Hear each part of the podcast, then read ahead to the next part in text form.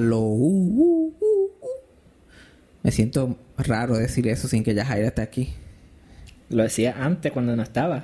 Me siento legitly weird. Dije aló and I felt like an asshole. Yo, uh, uh, uh. Yo escuché tu primer halo. Ya, pero no se siente igual, se siente raro. Ah, Para los que est- estén escuchando y no se acuerdan, este es Freddy, primer co-host original y productor de podcast Ujú. extraordinaire, sonidista. Bienvenidos a otro capítulo de Esto fue Sarcasmo. Yo sé lo que todos se están preguntando, la pregunta que han tenido todos desde la semana pasada. ¿Qué me pasó en el pie? Porque estoy cojeando, porque estoy usando un Swiffer de bastón. Eso es todo lo que están pensando, pero sigan aguantando porque no van a enterarse hasta el próximo lunes. Así que settle down todo el mundo. Relax. Eso viene por ahí. Si te esperan todo el año para Grace and Frankie The Mandalorian, pueden esperar una semanita más para enterarse del drama que es mi vida. Porque hoy tenemos algo un poquito diferente. Algo que me emocionó bastante, fue bastante cool. Y algo que quiero seguir haciendo cuando se, se me haga posible, como que tener conversaciones con estas personas, estos tipos de personas que yo normalmente hablo de ellos en el podcast, pero no he tenido el placer de conocerlos o tener una conversación, pues esta vez tuve la oportunidad, gracias a Gaby Nieves del podcast Hablando 24 Frames y su estudio, este GW Studios, que nos ayudaron a setear una conversación que tuvimos con dos, ¿cómo puedo? dos gigantes de las comunicaciones en Puerto Rico. Dos personas que han sido parte de mi obsesión sobre la cultura popular. Sobre mi, sobre mi desperdicio de vida conociendo todas estas cosas. ¿Sabes lo que es tú saber tanto de unas personas y de momento hablar con ellos? Walter Mercado. The one that got away. Pues estos dos seres. Me senté a hablar con ellos. Ustedes todos los conocen. Como que una, una mujer que lleva 30 años en la televisión, además de en el cine y el teatro puertorriqueño. Un hombre que lleva toda la vida en el cine y el teatro del país también. También ha trabajado en televisión muchísimo. Se- Sentarme con estos dos seres, usted no sabe, ustedes van a escuchar lo nervioso que yo estuve durante la conversación hablando con Suset Bacó y Geraldo Ortiz. A mí, con Suset nada más, estamos hablando de alguien que salió en la pensión de Doña Tere, en casa de Juanma, Club Sunshine, el condominio, que tuvimos una conversación sobre el condominio, y le dije que obviamente ella, eh, ella fue parte de uno de los mejores elencos de la historia de la televisión, y ella pichó, porque ella, no, ella lo sabe, pero no lo puede decir. Ella los conoce de cerca. Ella como que esta gente. Nah. Nah, ella sabe que ella es una de los mejores, pero ella no lo puede decir. Ella no lo puede decir. Sí, nosotros estábamos bien cabrón. Es verdad, no ha habido nada mejor que nosotros. Ella no puede decir eso. so ella, ella tiene que disimular. Y hablamos, hablamos de las cosas que tenemos en común. Como que Geraldo es de Mayagüez. Vivió la vida de jíbaro como yo en Mayagüez antes de venir al área metro a meterse al show business. Suset estudió en Sagrado igual que yo. A lo único que ya llegó a graduarse y tuvo buenas notas. Pero, you know, son diferencias pequeñas, tenemos muchas cosas en común. Y una de las partes interesantes de la conversación que van a escuchar ahora es que los dos hablaron de personas que los guiaron al principio de sus carreras, de influencias grandes en su carrera. Una de ellas, ya hemos hablado en el podcast de ella cuando falleció, fue Victoria Espinosa. Y la otra, una gran actriz puertorriqueña y comediante, y una de las mejores comediantes también, Norma Candal. Así que tengan el Google ready para googlear a esta gente cuando empecemos a hablar. Además de hablar de su carrera, hablamos de su regreso al medio auditivo, I guess, si lo podemos de llamar así. Ellos estuvieron muchísimos años en la radio exitosamente con el show, este, el programa de radio Sin Estrés. Pero ahora ellos regresan y regresan al mundo de los podcasts.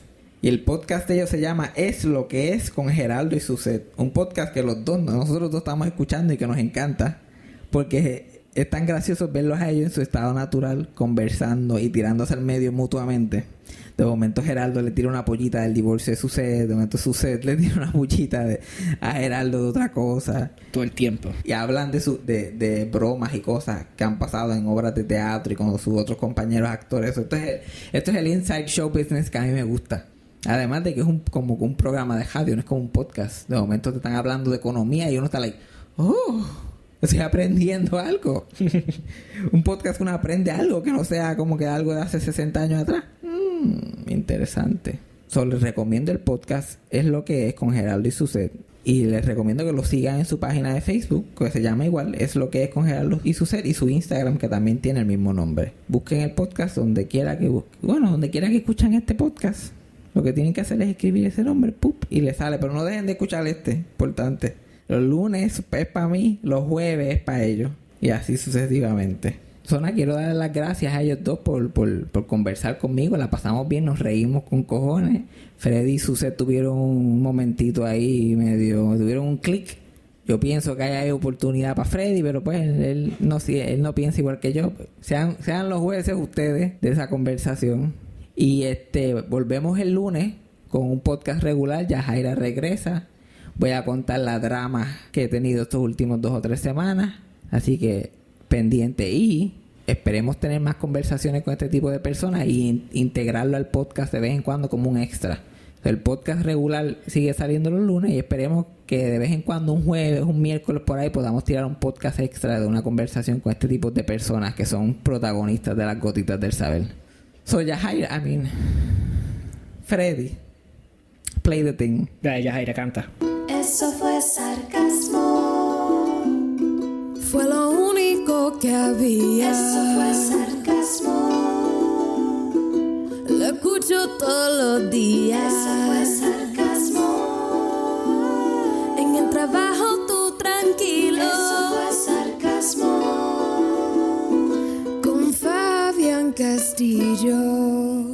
Buenas, bienvenida a Eso fue Sarcasmo y vamos a hacer algo un poquito diferente. Si mi voz es que me, si, si sienten que me estoy comportando un poquito, pues que estoy al lado de do- mis primeros dos invitados. Qué Vamos. lindo. Relax, relax, no es para tanto, vamos. Ya, ya están escuchando las voces, estoy seguro que ya conocen de quién estoy hablando. Like, A lo mejor, ¿sabes qué? A lo mejor te A lo mejor, sorprendería que... a lo mejor les, les da conocido, pero no, no pueden No sabe poner- quiénes son. Sí, ese- sí, sí, esa voz como que me esa suena. voz chillona. Esa voz es de como de anuncio. La otra es como una trompeta chillona. No sé de dónde es. Pues aquí estas dos voces pertenecen a dos a dos actores, uno dos de los actores más reconocidos de su generación, se puede decir. Su trabajo en teatro, cine, radio, televisión, lleva décadas por ahí, todo el mundo sabe quiénes son. Puedo, puedo empezar a nombrar cosas que han hecho, pero nos amaneceríamos aquí entre el cine, Sí, y es como sacar todo. No. Exacto, sí, es sí. como que si empiezo a hacer una introducción va a parecer más un homenaje póstumo. Ah, hasta ahí llegamos, todavía nos vamos. Y, no, y después de entonces salgo de aquí corriendo a hacerme un museo y no puedo, no puedo. Los museos ahora están de moda. Por eso lo digo. Sí, sí, sí, no, todo el no, mundo tiene no, museo, to- pues yo me voy a hacer deja un que museo. otra persona lo haga por ti. Yo me encargaría. el Si museo yo... de Susi, Sí, porque sí, no quisiera el yo- nombre así como, ay, él no nos ha presentado. Shh. Sí, deja. Eh, pues, este, su- la presentación, los nombres que voy a decir de proyectos que ellos han participado han co- son cosas que ya yo he hablado en el podcast, porque en mi podcast yo me enfoco en la cultura popular y me voy en estos viajes. Como que en el cine han habido proyectos como los cuentos de Abelardo, la, gual- la guagua aérea, la llamarada que me encantó. Es uno de los proyectos de los últimos cinco años que yo he. Qué quedado bien, qué bien. encantado. También tenemos a otra invitada que su proyecto en tele ha salido como que de los programas más clásicos que ha tenido Puerto Rico, te ha salido como en cinco de ellos. Como Sí, algo sí, así. Como afortunadamente. La pensión de Doña Tere, en casa de Juanma, Oh my God. De noche con Sunshine y el condominio, Club Sunshine, recientemente La Noche Encima, like, de todo eso, de todo. Ya, Andrés, uh, de eso verdad, es- Una vez se le olvida y es verdad. Y mirando para atrás, que esto es, esto es historia. Sí. Especialmente eso- tus primeras oportunidades fueron en programas que Sí, son historias. Que estaban ya bien eh, sólidos en la televisión. Yo entré después. Sí, sí, sí, fue una gran oportunidad. Pero qué, qué mejor que entrar a un proyecto que ya está como que súper corriendo. Claro, y con Norma Candal. O sea, no todo el mundo tiene la oportunidad de que su primer trabajo sea al lado de una persona de la que aprendí montones de cosas, que fue mi maestra, mi guía, mi compañera de trabajo y hasta en ocasiones mi mamá porque me alaba por las orejas.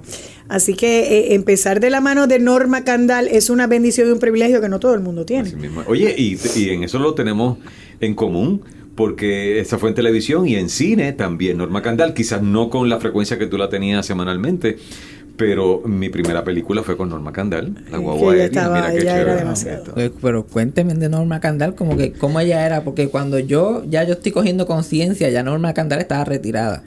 de, Sí, de los escenarios. So, sí, yo no tengo... y, y falleció ya hace un tiempo. Este, Norma Candela es una de las mejores actrices que ha tenido este país. Este país ha dado grandes actores. Pero Norma tenía la, la- hacía comedia, ¿no? Pero también hacía drama. Y cuando hacía drama era muy intensa. Eh, era una actriz muy orgánica, muy disciplinada, Ay, muy sí. responsable, este, con un sentido del humor extraordinario. Mira, es que Era, era muy especial. Y, y yo, yo empecé cuando tenía 19 años, ya Norma, válgame, Norma tenía una carrera hecha, completa. Este, así que fue una gran escuela para mí. Pero ella nunca, lo que sí nunca fue eh, ni pretenciosa, ni arrogante, ni creída. Eh, era una mujer muy dada, por ejemplo, nosotros, que el programa era todo de jóvenes. Ella era nuestra maestra, ella vacilaba con nosotros, cuando nos tenía que apretar los tornillos nos apretaba, eh, nos Sí, enseñaba. eran, eran- muchos estaban en la misma edad y, todos. y- y son Son un Y, infierno. y- y mucho fue como que su primer trabajo en televisión como tal. Sí, ahí, eh, yo entré en, la- en- en el mismo grupo que entró Luisa de los Ríos, Raymond Arrieta eh, y yo. Ajá, exacto. Eh, y nosotros entre, tres entramos de cantazo y nosotros tres juntos damos por ¿Qué, 10. qué? Imagínate, O sea solo que son no, solo- Y tenía una paciencia. Bueno, ella era decana de la Universidad del Sagrado Corazón en ese entonces. Yo estudiaba en la universidad y por eso me alaba las orejas en un lado y en el otro. Y, y es curioso porque el- la pensión de Doña Tere quizás fue ese, ese programa que era el que todo el mundo veía, que se convirtió también en un éxito, pero la mayor parte del público la conocía siendo Petunia. Ajá, que sí. fue el personaje que pr- prácticamente la inmortalizó, porque era la que andaba siempre con la cartera Era para una, arriba. una empleada Una doméstica, porque si digo otra cosa, Sí, sí. Altagracia se enoja. ¿Qué, qué? Este, que andaba siempre con una cartera debajo de la axila. Y entonces, por eso es que yo, tú eres muy joven, ¿verdad? Ustedes son Mm. bien jóvenes. Pero si han oído a alguien que nos escucha de los jóvenes, el refrán que a tu mamá o tu abuelita dice: Mira esta con la cartera, como Petunia. Como Petunia. Porque Petunia siempre tenía la cartera aquí debajo de, de la ¿Y te axila. acuerdas de esa trenza que era, sí, que era la que sí. Tenía, que la flor era bien Sí, que folclórica? eso es como un, un género aparte en la televisión puertorriqueña, las empleadas domésticas. En la- durante las generaciones siempre ha habido como que una. Bueno, Sí. que, que después también Belda González eh, con la, criada La criada Malcriada. la criada malcriada. Pero era. Azucena que se llamaba. ¿no? Azucena, exacto, Ajá. Azucena. sí. Oye, yo te felicito, tú eres un, un chamaco joven y tú estás tan empapado de todo lo que es la cultura puertorriqueña. para que tú veas, de Y los yo te felicito por felicito, yo te Me- felicito y me felicita las dos cosas. porque eso no sucede mucho. Sucede, hay personas como tú que son la excepción, pero te felicito porque es importante, sobre todo personas que trabajan en el medio, como tú que llevas tantos años, estén empapados de lo que hubo antes y de lo que de los que abrieron puertas y de los que sentaron bases, porque hay que rendirle homenaje a esas personas. Y hay que sobre todo, sí, honrarlo y sobre todo las mujeres. Eh, no, no, no, no soy la más feminista del mundo, pero sí eh, defiendo el derecho de la mujer. Y en este campo las mujeres han tenido que abrir muchas puertas. Y hubo muchas mujeres antes que tuvieron que pelear mucho para lograr un sitial. Y todavía hoy día hay, en este campo no, en muchos otros, hay mujeres que haciendo lo mismo ganan menos, etcétera, etcétera. Así que siempre hay que honrar a la gente que estuvo antes, Sí, en donde claro. quiera que Yo, estés. como estoy, este- estoy fascinado con esta industria porque uno va viendo lo difícil que es como que estar en esta industria y entonces ahí que tú empiezas a ver a tus héroes o gente del pasado y dices, oh, ellos pasaron por esto mismo también y te pones a buscar información y es como que, wow, esto ha sido un desastre siempre. Y sabes que ahora eh, ya hemos tenido la oportunidad de, seguir escuchando y, y encontrarnos con el podcast, que es un instrumento extraordinario, porque en, en otras circunstancias ustedes tendrían que esperar que una emisora los llamara eh, a buscar un espacio. A ustedes lo están creando porque es lo que les apasiona. Y saber que siguen sosteniéndose en su pasión, haciendo un proyecto de pura autogestión, que es lo que nosotros también estamos haciendo ahora. Sí. Ustedes se tienen que chavar más que Sí. nosotros, porque había, cuando nosotros estábamos había más oportunidades, ahora no las hay. Y ustedes tienen que crear sus oportunidades. yo estoy en el pensamiento, como que tratando de pensar positivo, que, el, que los que de verdad están pasando el trabajo son los medios tradicionales y no nosotros. ¿Qué, qué? Porque nosotros estamos llegando a un público y la gente cada vez está como que mirando más para lo digital y de, oh, aquí Sí, hay señor. Todo tipo de contenido. Y tú vas a la televisión y, oh, ok, Y aquí hay lo mismo de hace 60 años. estamos, Ajá, sí, estamos sí. en el 86. Ajá. Sí, Sí. pero Vol- más atrás. vol- vol- quiero volver a, a Norma Candal por un momento porque la, la encuentro ya eh, súper interesante. Como que ya tú no ves, especialmente los programas que están en televisión hoy día, tú no ves una disciplina extrema en los actores y en lo que se está trabajando. Porque pues piensan, ah, esto lo están viendo dos o tres personas que ya ellos están acostumbrados, bla, bla. Y la pensión de Doña Tere no era como que Shakespeare.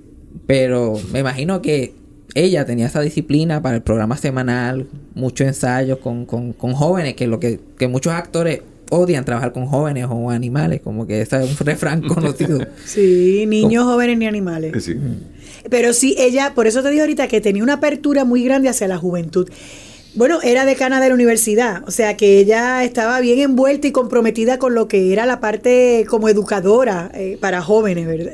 Y en ese sentido, Norma fue una escuela para nosotros. Había una disciplina, o sea, no había ni que imponerla. Tú trabajar con Norma, o sea, tú ver cómo ella funciona dentro de su disciplina, te obligaba a ti a estar, obviamente a ese nivel y jamás íbamos a estar, pero estar cerca de ese nivel en términos de responsabilidad y disciplina, de trayectoria ni carrera ni, ni, ni talento jamás.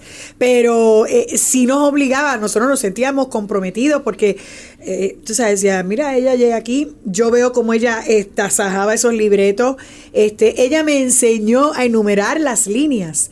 No porque hay, no, me dice, esto no se trata de cua- quién tiene más líneas. Ese no es el punto. El punto es que cuando son muchas o pocas, lo que sea, cuando tú estableces un orden cronológico de la línea con un número, en escena, si en algún momento te pierdes, haces la fotografía mental, la línea número dos era esta, ah, eso fue lo que se me quedó, voy para allá. E- e- Es, eso. No es porque yo veía que ponía uno, dos, tres. Claro, ella era la más que hablaba. Al final del libreto eran 67 líneas de ella. Y yo tenía 13. Pero yo decía, ¿y por qué ella las cuenta? Sí, qué pero, horror. pero Y decía, pero que esta nena quiere saber cuánto habla. Ay, Dios, tan chusi. Pero la realidad es que cuando le pregunté, le pregunté, le digo, Norma, pero ¿y los numeritos en las líneas? Ah, porque esa es otra. Yo le decía, Doña Norma. Ella me quitó el Doña. Me dijo, a mí nadie me dice Doña. Y yo, pero es que a mí en mi casa me enseñaron así, no puedo hacer otra cosa, Doña Norma. No, si tú quieres irme Norma, sin el Doña, trátame de usted, pero Norma. Pues era Norma, usted. Pues entonces le pregunté a Norma, usted los números. El orden, el orden en la mente. Cuando tú tengas mi edad, te vas a acordar de mí. y yo, ok, ok. Y lo hago y funciona. Sí, sí, son las técnicas. Es- son muchas, muchos de esos primeros actores eh, no tuvieron eh, quizás eh, la fortuna de estudiar como lo hicimos nosotros en algún departamento de drama o en alguna escuela, así que se fueron formando sobre la marcha. O sea, una Lucy Boscana, eh, ella no fue a la universidad a estudiar, o sea, tiene estudios, pero no fue, no, no fue estudiante del departamento de drama. Sin embargo, el hacer el día a día, Chavito Marrero igual, aunque estuvo en la universidad, pero fueron creando su libro de actuación. Y si tú eras abusado, pues te aprovechabas de ese maestro que es el que tiene la tabla, es el que Y- tiene la experiencia. Y no había ningún guion como que para hacer televisión semanal, hacer comedia, como que todo eso se fue haciendo en la marcha. Y creo que, que se como que de- dejaron a esta gente que empezaron la televisión crear su propio formato. Yo creo que lo que se perdió en como que a mitad de camino fue dejar que la gente siguiera cre- recreando el formato. Como que ya lo, lo crearon, no hay que dejarlo. Tiene que hacer una versión nueva de esto. Pero se quedó estancada, nuestra Sí, sí, televisión está estancada. Eh, y es una pena, porque talento hay. O sea, aquí hay escritores, eh, libretistas, actores, equipo técnico, directores, aquí hay. Lo que pasa es que no hay los presupuestos. Esto es, un- esto es bien complejo. Es complejo. No hay los presupuestos, los canales no son canales puertorriqueños, todos los dueños son extranjeros, eh, que lo que quieren es hacer dinero, por lo tanto compran más una lata que le saca más chavo, y la producción local le dan esto de presupuesto. Entonces, con esto de chipitín de presupuesto, como tú haces un programa digno, tú De sabes, hecho, es bien difícil. salen, Yo- bien salen yo- porque realmente cuando tú comparas, por ejemplo, eh, para mí la columna vertebral, y usted lo sabe, es el libreto. Así que tú tienes que darle a, a- a ese escritor, tienes que darle la mayor cantidad de presupuesto mm, o escritores que puedan ir desarrollando personajes junto con los actores. Pero ahora realmente cualquiera escribe, hace dos o tres líneas, dos, punch, dos o tres punchlines y, e improvisa. Que improvisar no es malo, por- pero hay que trabajar también la improvisación. O sea, que tampoco es como que invéntate algo. Eh, la improvisación se trabaja Sí, y tiene- se estudia. Tiene y se- unas reglas también. Claro. Claro, hay que si no se vuelve una locura. Mi, mi, yo, yo como que yo he hecho paz con, con, con el sentido de que no hay, no hay presupuesto para la televisión por, por estas razones que tú dices, pero estoy como que estancado en pensar, ok, si no hay presupuesto y esto es todo lo que podemos hacer, ¿por qué por lo menos no nos dejan hacer lo que queremos hacer? como que si van a, a tener un programa y el presupuesto es tanto, pongan a alguien y díganle como, como estábamos hablando fuera de la, estaba hablando con Geraldo del el, de, el programa de Silverio en el, en el canal, en el canal del gobierno, que ese Que programa nos era votaron, de verdad que yo todavía eso no lo he podido superar. que eso es- Sí, sí, sí, De sí. verdad, oye, pero tú sabes que, ¡Ay, supéralo! abriéndole la llaga ahí. que fuimos los únicos que nos votaron. Mira, a mí me han votado de todos lados. ¿Qué te pasa? De todos en serio. Tú, tú- tú has no- renunciado tú no también. eres, tú, no eres un, También. tú no eres un profesional en este país hasta que te han votado todos los canales principales. Ay, gracias, qué bello, te amo. Este, pero este programa era únicamente Silverio, como que fue creado y no hay, yo, y yo sé que no había presupuesto. Mm, bah, que si no había, no, entonces No, el empezaron a canal de sacar. gobierno es menos ¿Qué, presupuesto. qué? No, y Exacto, entonces la- empezaron a sacar. Yo una vez tuve la oportunidad de ver en la universidad una charla con la productora del, del programa. Ah, con Y- Jessica. Sí, y ella explicó el presupuesto y yo, yo, no- yo por poco me desmayo. Ridículo. Sí, sí. Yo como Mira, que, yo hice unos pilotos. ¿Ustedes están pagando por el show? Prácticamente. Prácticamente. Prácticamente. Yo hice unos pilotos, programas pilotos, y yo los presenté en todos los canales. Cuando a mí me empezaron a decir, sí, está bien, tenemos tanto de presupuesto, y dije, eso no da ni para un sofá decente en la escenografía. O sea, ¿qué voy a hacer yo? ¿Pagar por salir en televisión? No, hombre, no. Sí, no, es una Es, di- cosa. es difícil, es duro, es duro. Pero deberían dar la autonomía al creador a crear su propio espacio, haya presupuesto o no. No, pero hay, hay también unos egos y es difícil porque cuando encuentran que alguien tiene esa apertura, lo, eh, le dan de codo. Lo que Mira, pasa aquí- es que también entra lo del rating, que Claro. esto es... esto- esto- aquí es que vino primero el huevo o la gallina. Eh, se dejan llevar por unos ratings porque eso es el gusto del público, pero si al público tú no le das alternativas diferentes, Eso refrescantes, eh, consonas con los tiempos, pues se van a quedar en lo Pero- mismo y eso les va a gustar. Mira, Pero a este punto los ratings que ellos tienen no es nada para estar muy orgullosos absolutamente. tampoco. Como que Mira, y Pero algo. de eso no, es, se no es- nutre. no es, no es excusa, como que deberían... Si yo fuera presidente de un canal, yo estaría preocupado con los números. Es como que hay que hacer algo Claro. drástico o esto va a seguir en decadencia. Y no solo eso, a mí me ha sorprendido muchísimo eh, la cantidad de programas de chisme. O sea, antes era un segmento en un programa y tú le dedicabas Cada 10 canal tiene uno y esta tiene- isla es así de chiquita. y de chismes y tú dices, pero ¿en serio?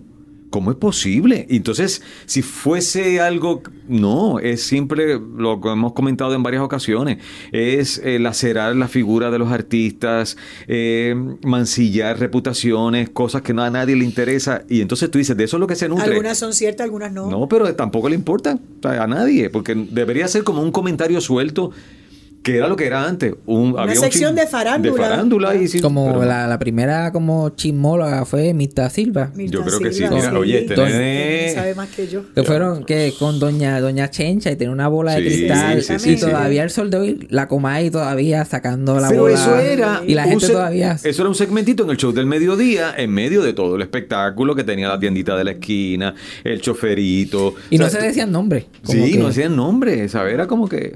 Pero y no. ella hizo más un personaje Claro. este, humorístico de eso. Como quiera daba chisme, hello. Sí, sí, Pero sí. era un personaje, tú sabes. Bueno, Échate tenemos la muñeca esta también, que es Échate para bella. acá, que te tengo. Ay, es fabulosa Mirta Silva. Pero ahora Ay, vamos. que tú decías la muñeca yo. No, ¿qué?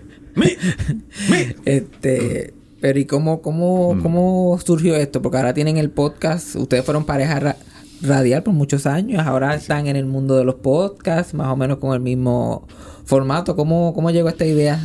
Pero explica, eh, eh, Gerardo Ortiz, mi compañero, explica. Ah, para que sepan, yo soy su setback por si están confundidos. Y, Porque dicen, está loca hablando ahí. y yo, Gerardo Ortiz. Bueno, mira, este. Bueno, pero eh, el- esto es lo bueno de los podcasts. Ellos cliquearon donde decía el nombre de ustedes. Ah, ellos- ok, ven, A ver, está, pero ven, como yo no sé de podcast y tú sí. Mira. ¡Ay! ¡Ay! Te destruyo ya el el Dios estudio, mío. espérate. Qué bueno que no lo están viendo. Ay, Jesús, Dios se acabo de tragar el micrófono. Ay, Dios de la vida.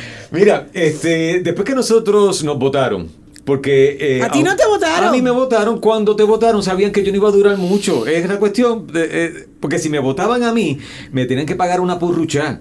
Y obligaron a que Ah, yo me porque fuera. él era la voz de la estación. Yo era empleado Tenía de la un emisora. contrato. Entonces, Sucede estaba por servicios profesionales. Así que a Sucede le podían dar una pata cuando quisieran. Y le, le dieron la pata y sabían que eh, habíamos creado un bonding tan brutal porque ese era el éxito del programa, la química de nosotros, punto, no había otra cosa. Y salíamos de malas, pero al otro día, no como otros parejas radiales que salían de malas y se iban a renunciar porque no aguantaban más eh, fulanita. Nosotros seguíamos como si no hubiese pasado nada, ¿entiendes? Así que y, indi- indirectamente me obligaron a renunciar y efectivamente así ocurrió. Suced la votan en, en enero y yo en marzo ya me había ido. Así que pues me fui. Me quedé haciendo algunas funciones, pero ya dentro del programa lo que habían ellos eh, creado eh, no, no era que no hubiese, no, no era que no funcionara, es que no era lo mismo. Así que yo me sentía incómodo. Y como estaban pasando algunas cosas a nivel familiar, de enfermedades, etcétera, yo dije, mira, yo no estoy con cabeza para crear una. Y me fui. Honestamente, yo no sé si tú, yo te pregunto ahora, en algún momento sucedí yo, yo por lo menos pensaba, yo, qué chévere, estamos libres, somos agentes libres. ¿Alguien nos va a llamar? 11 años y nadie nos llama. Le dimos break a las emisoras. Si el podcast es un palo ahora, fúñanse, nos van a No, tener no, que pagar no, un no, billete. no nos llamaron, pero es porque yo pienso que estábamos muy, digo, no nos llamaron porque no les dio la gana y no- a lo mejor no les gustamos, uno no es un billete de también, 100 para gustarle a todo el mundo, pero también cuando tú te identificas mucho con una estación, cuando te lla- las estaciones tienen esta mentalidad, igual que la- la- los estudios de televisión, si está muy identificado, si yo llevo 20 años en Telemundo, pues guapa, le cuesta llamarme después porque como ya yo soy Telemundo, ¿entiendes? Pues en, en- este- llevamos tantos años en Sistema 102 Y y siendo trademark. la cara de la emisora eh, heavy, que llamarnos a otra es como, no, ya ellos son sin estrés, la gente los identifica con Sistema 102, sin estrés, no, no lo quiero. Y lo más que hicimos fue, yo en mi caso, eh, sustituir. Así que cada vez que había eh, un host eh, de vacaciones, me llamaban a mí. Porque sabían que dominaba el asunto.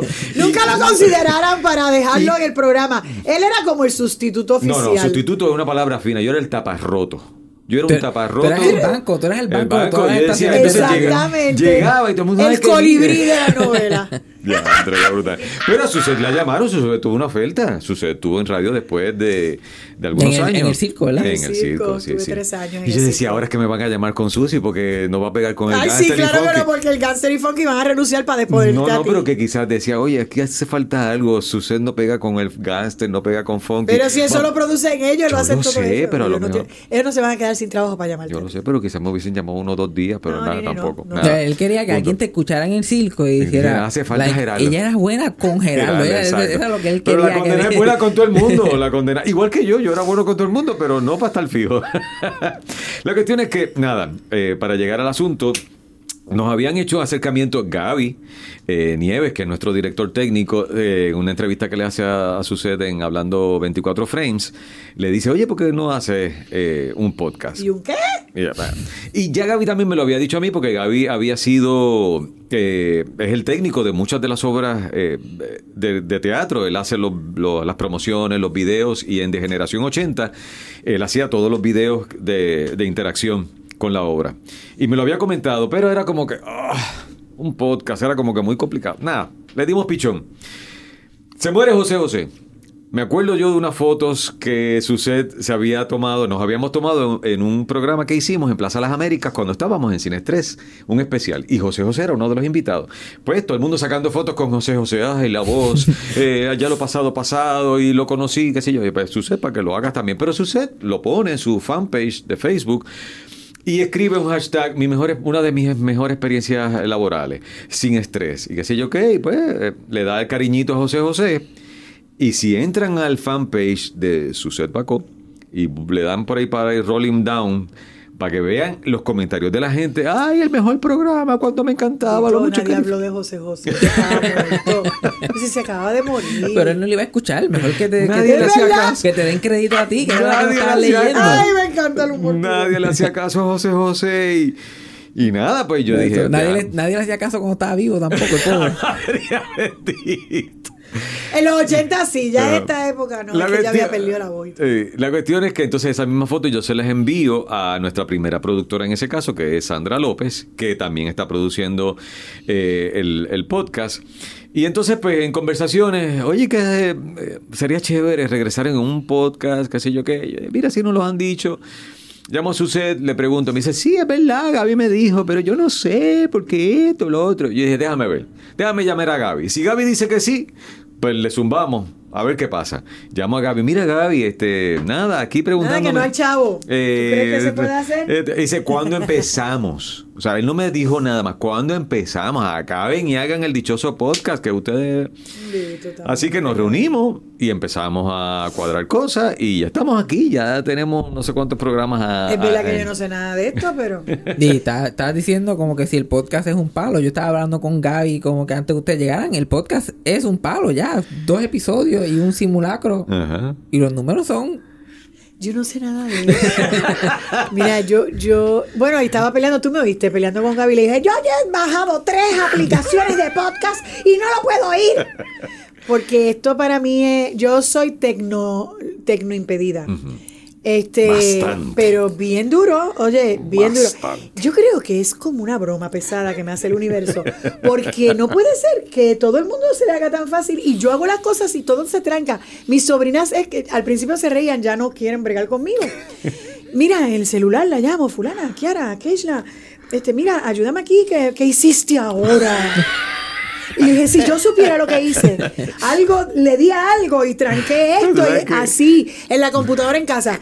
¿Qué hiciste? Voy para allá cuando salga a la universidad. Ellas me aborrecen. Tus tus sobrinas se creen que te- a ti te gusta, como que ya tener que llamarle y decir, mira, ¿Qué, no qué? sé nada de lo que estoy Te voy a dar haciendo. el teléfono a ella para que le explique esa Tú sabes parte. que Evelyn, eh, también mi esposa, es igual. Entonces me dice, pero tú, porque yo le digo, mira, haces esto y yo le pongo el dedo, o sea, yo hago con el dedo lo que tiene que hacer en su celular. Ella dice, no, no, no, no, metas el dedo tú, me tienes que decir, porque si no, ¿qué, qué como esto es tan rápido, baja la aplicación, la sube, le das aquí, le das allá, se desesperan, pero pues nada, son situaciones que... Pero, eso, es- pero eso son, por lo menos yo soy un bruto tecnológico. eh, ¿Cómo va a ser? Confesado. Sí, tengo ¿Sí? un podcast y no, no sé nada. Si yo no tuviera este que está aquí y que mi- este es el todo lo técnico, Freddy Alonso, que es mi, mi productor. Ajá. Mi productor sin paga también como Gaby. Ay, adiós. Y, este, y, y Yajaira, Yajaira del Mal, que también ella está conmigo de cojos en el Mm. podcast regularmente. Yo no, yo no puedo ni prender una computadora. Diantre, Yo pero eso es bien raro. Yo te para, tú eres como... Fíjate, un- pero en ti es raro porque Yo tú eres soy, yo joven. soy un viejo de... Yo soy una vieja de 75 años. Ay, qué bello. Porque Ah, tengo la voz y estoy hablando aquí Norma Candal, como que yo tengo ese... Por eso es una cosa eh, curiosa porque Pero fíjate, mucho. no te clasificas como un vie- una vieja de 75 años, sino como un joven con un bagaje cultural bastante amplio y preocupado por conocer y reconocer a las personas que lo antecedieron. Y que, y, y que sabes también reconocer que a diferencia de nosotros, que quizás si queríamos saber algo teníamos que ir a una biblioteca, buscar en un archivo, buscar el, el libro que alguien se robó o que le arrancó las páginas para saber la información, real, literalmente al toque de un dedo o decírselo a Alexa, búscame quién fue Norma Candal, ella te va a dar Pero toda la información la- que sale pero de Norma Candal. lamentablemente en que tú buscas yo porque yo también sé mucho de la cultura de Estados Unidos y tú puedes buscar like, como que detalle tras detalle Claro. tras detalle.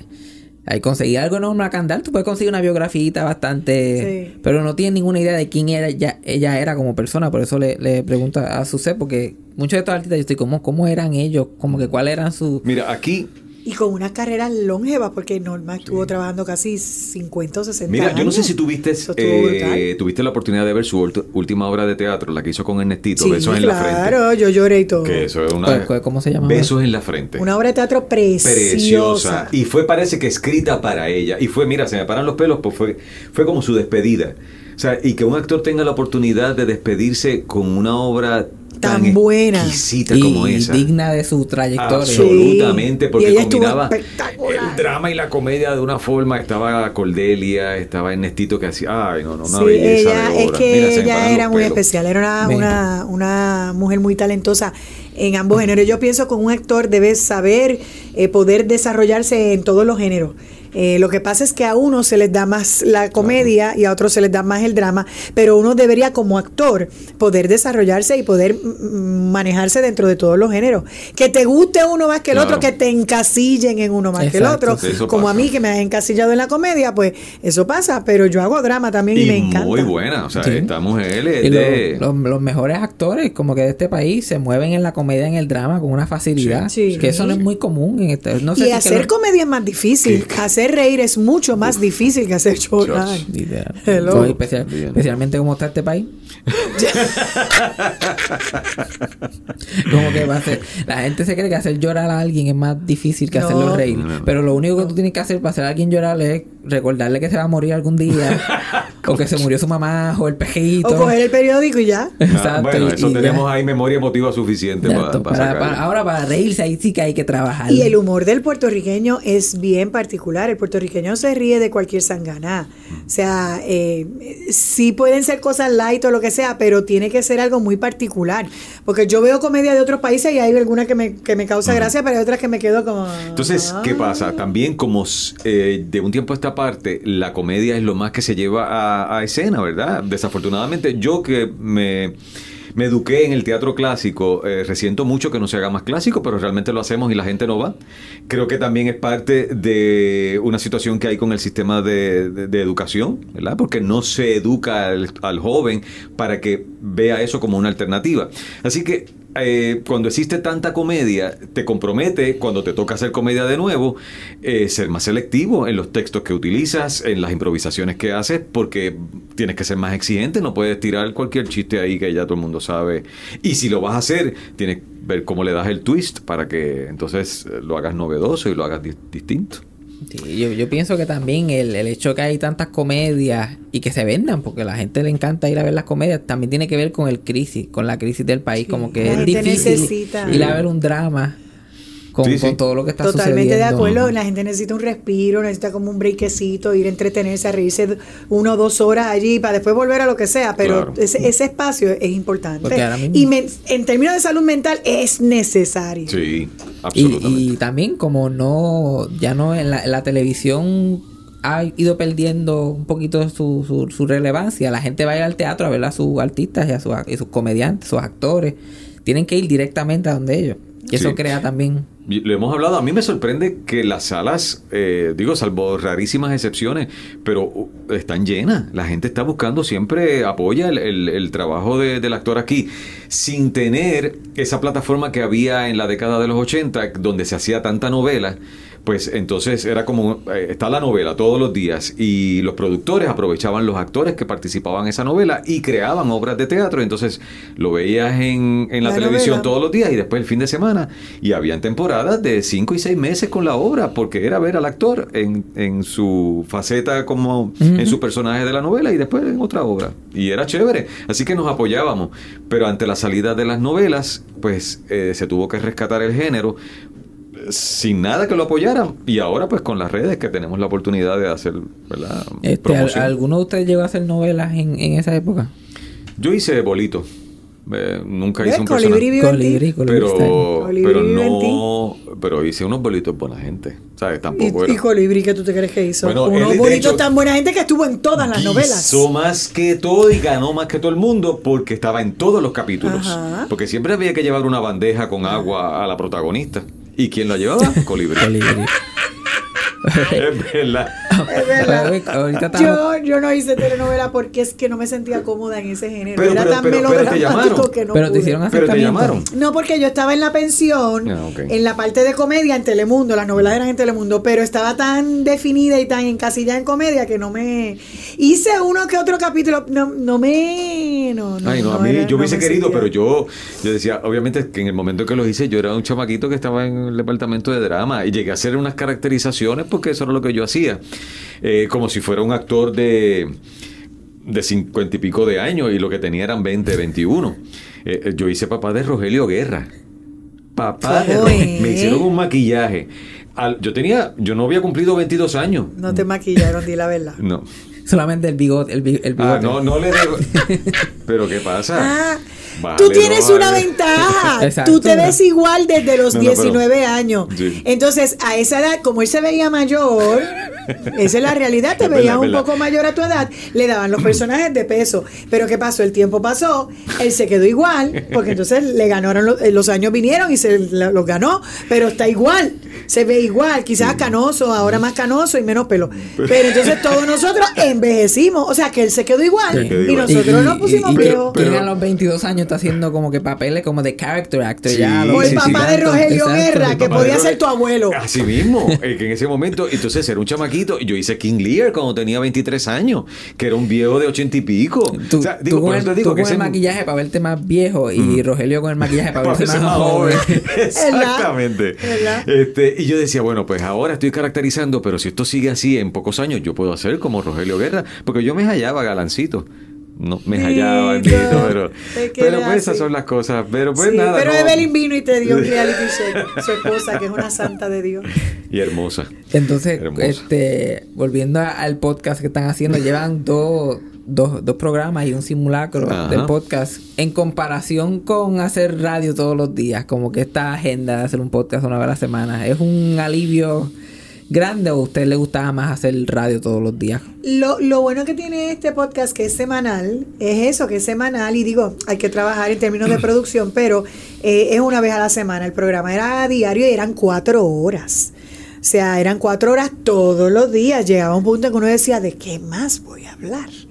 Pero siempre había de qué hablar, los temas, nos ponían los libretos, habían temas que funcionaban, habían temas que no funcionaban, y nosotros nos los vacilábamos al aire y decíamos, mira, esto se está muriendo, huele, huele la peste, Su- su- está el decía, pescado. el pescado está El bombado. pescado Vamos está en la si orilla así podemos". aleteando, hay que salir de esto ya. Pero ustedes, había música en el show, ustedes Sí, ponían Pero música. habían comerciales, habían pausas, había música. Entonces eso era un break para nosotros en las cuatro horas. Eh, que Eh, teníamos que buscar desesperados. En, en- bueno, ya los últimos años que empezó el internet, pues teníamos la computadora y en lo que subía la señal, pi, la señal, no había un, un, este, iPhone que tú pudieras buscar un tema para resolver. Así que era buscar en periódicos viejos algo que hubiésemos marcado, que mira esto, cuando falte algo, pues podemos hablar de esto. Ahora, también con la llegada de las redes sociales, los temas la gente los tiene todavía más a la mano. Así que si encontramos uno que nos guste, tenemos que ver, esto ya, la gente lo vio o ya lo leyó, quizás no. Pero entonces ver cómo le damos un, nuestro taste, nuestro Ajá, saborcito. La gente quiere para saber su, su opinión. Exacto. su- Eh, y ahora que es estamos recién- adaptarnos los sí, temas, adaptar adaptarnos. los temas a nuestro estilo. A nuestro Como estilo. tú haces con los tu, con tu estilo, así.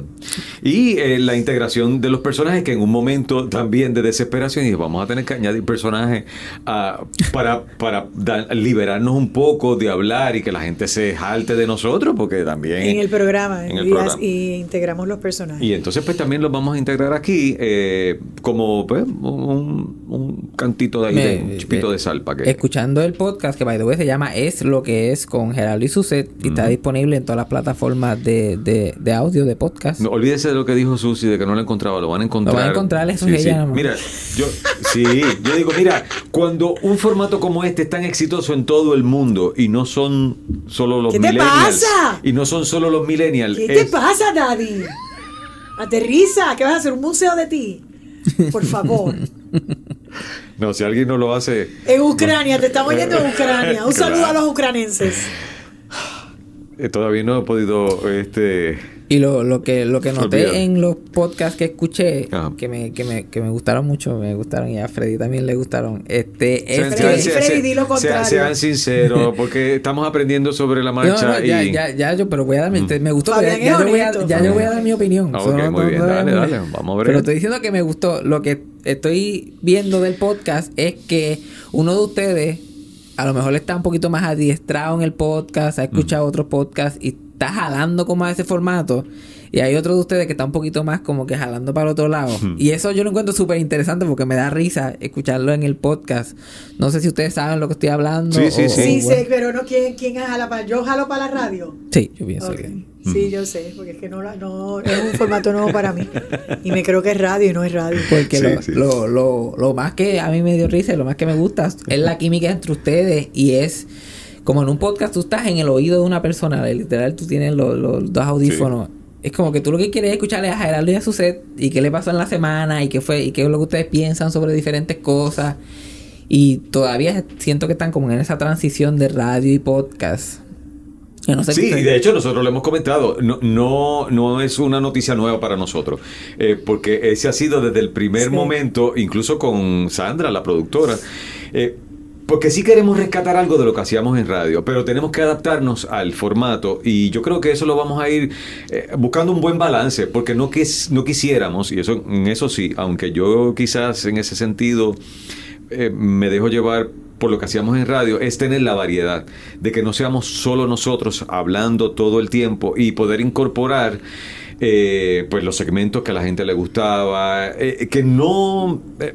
que en eso otra cosa que es la que sucede, está ahí todo el tiempo. Yo digo, mira, si hay algo que yo detestaba en la radio es que vinieran de la cabina y empezaran, avanza, tumba, que viene el break comercial. Como aquí yo no tengo eso, pues no quiero sentirme presionado porque alguien me diga, acaba. Porque ya van 10 minutos, ¿va? No, está bien, yo sé que no podemos estar ahí hablando con el invitado tanto tiempo, ni aquí sí, porque el programa es para nosotros solo. Este, pero, Pero él tiene un tiempo, ¿sabes? ¿Ah, sí? Sí, sí. ¿Cuánto, cuánto dura tu...? ¿Tú tienes? lo que No, no, no digas eso. Lo Tú no sabes lo que has hecho. Por Dios, Cristo. Queremos salir de aquí.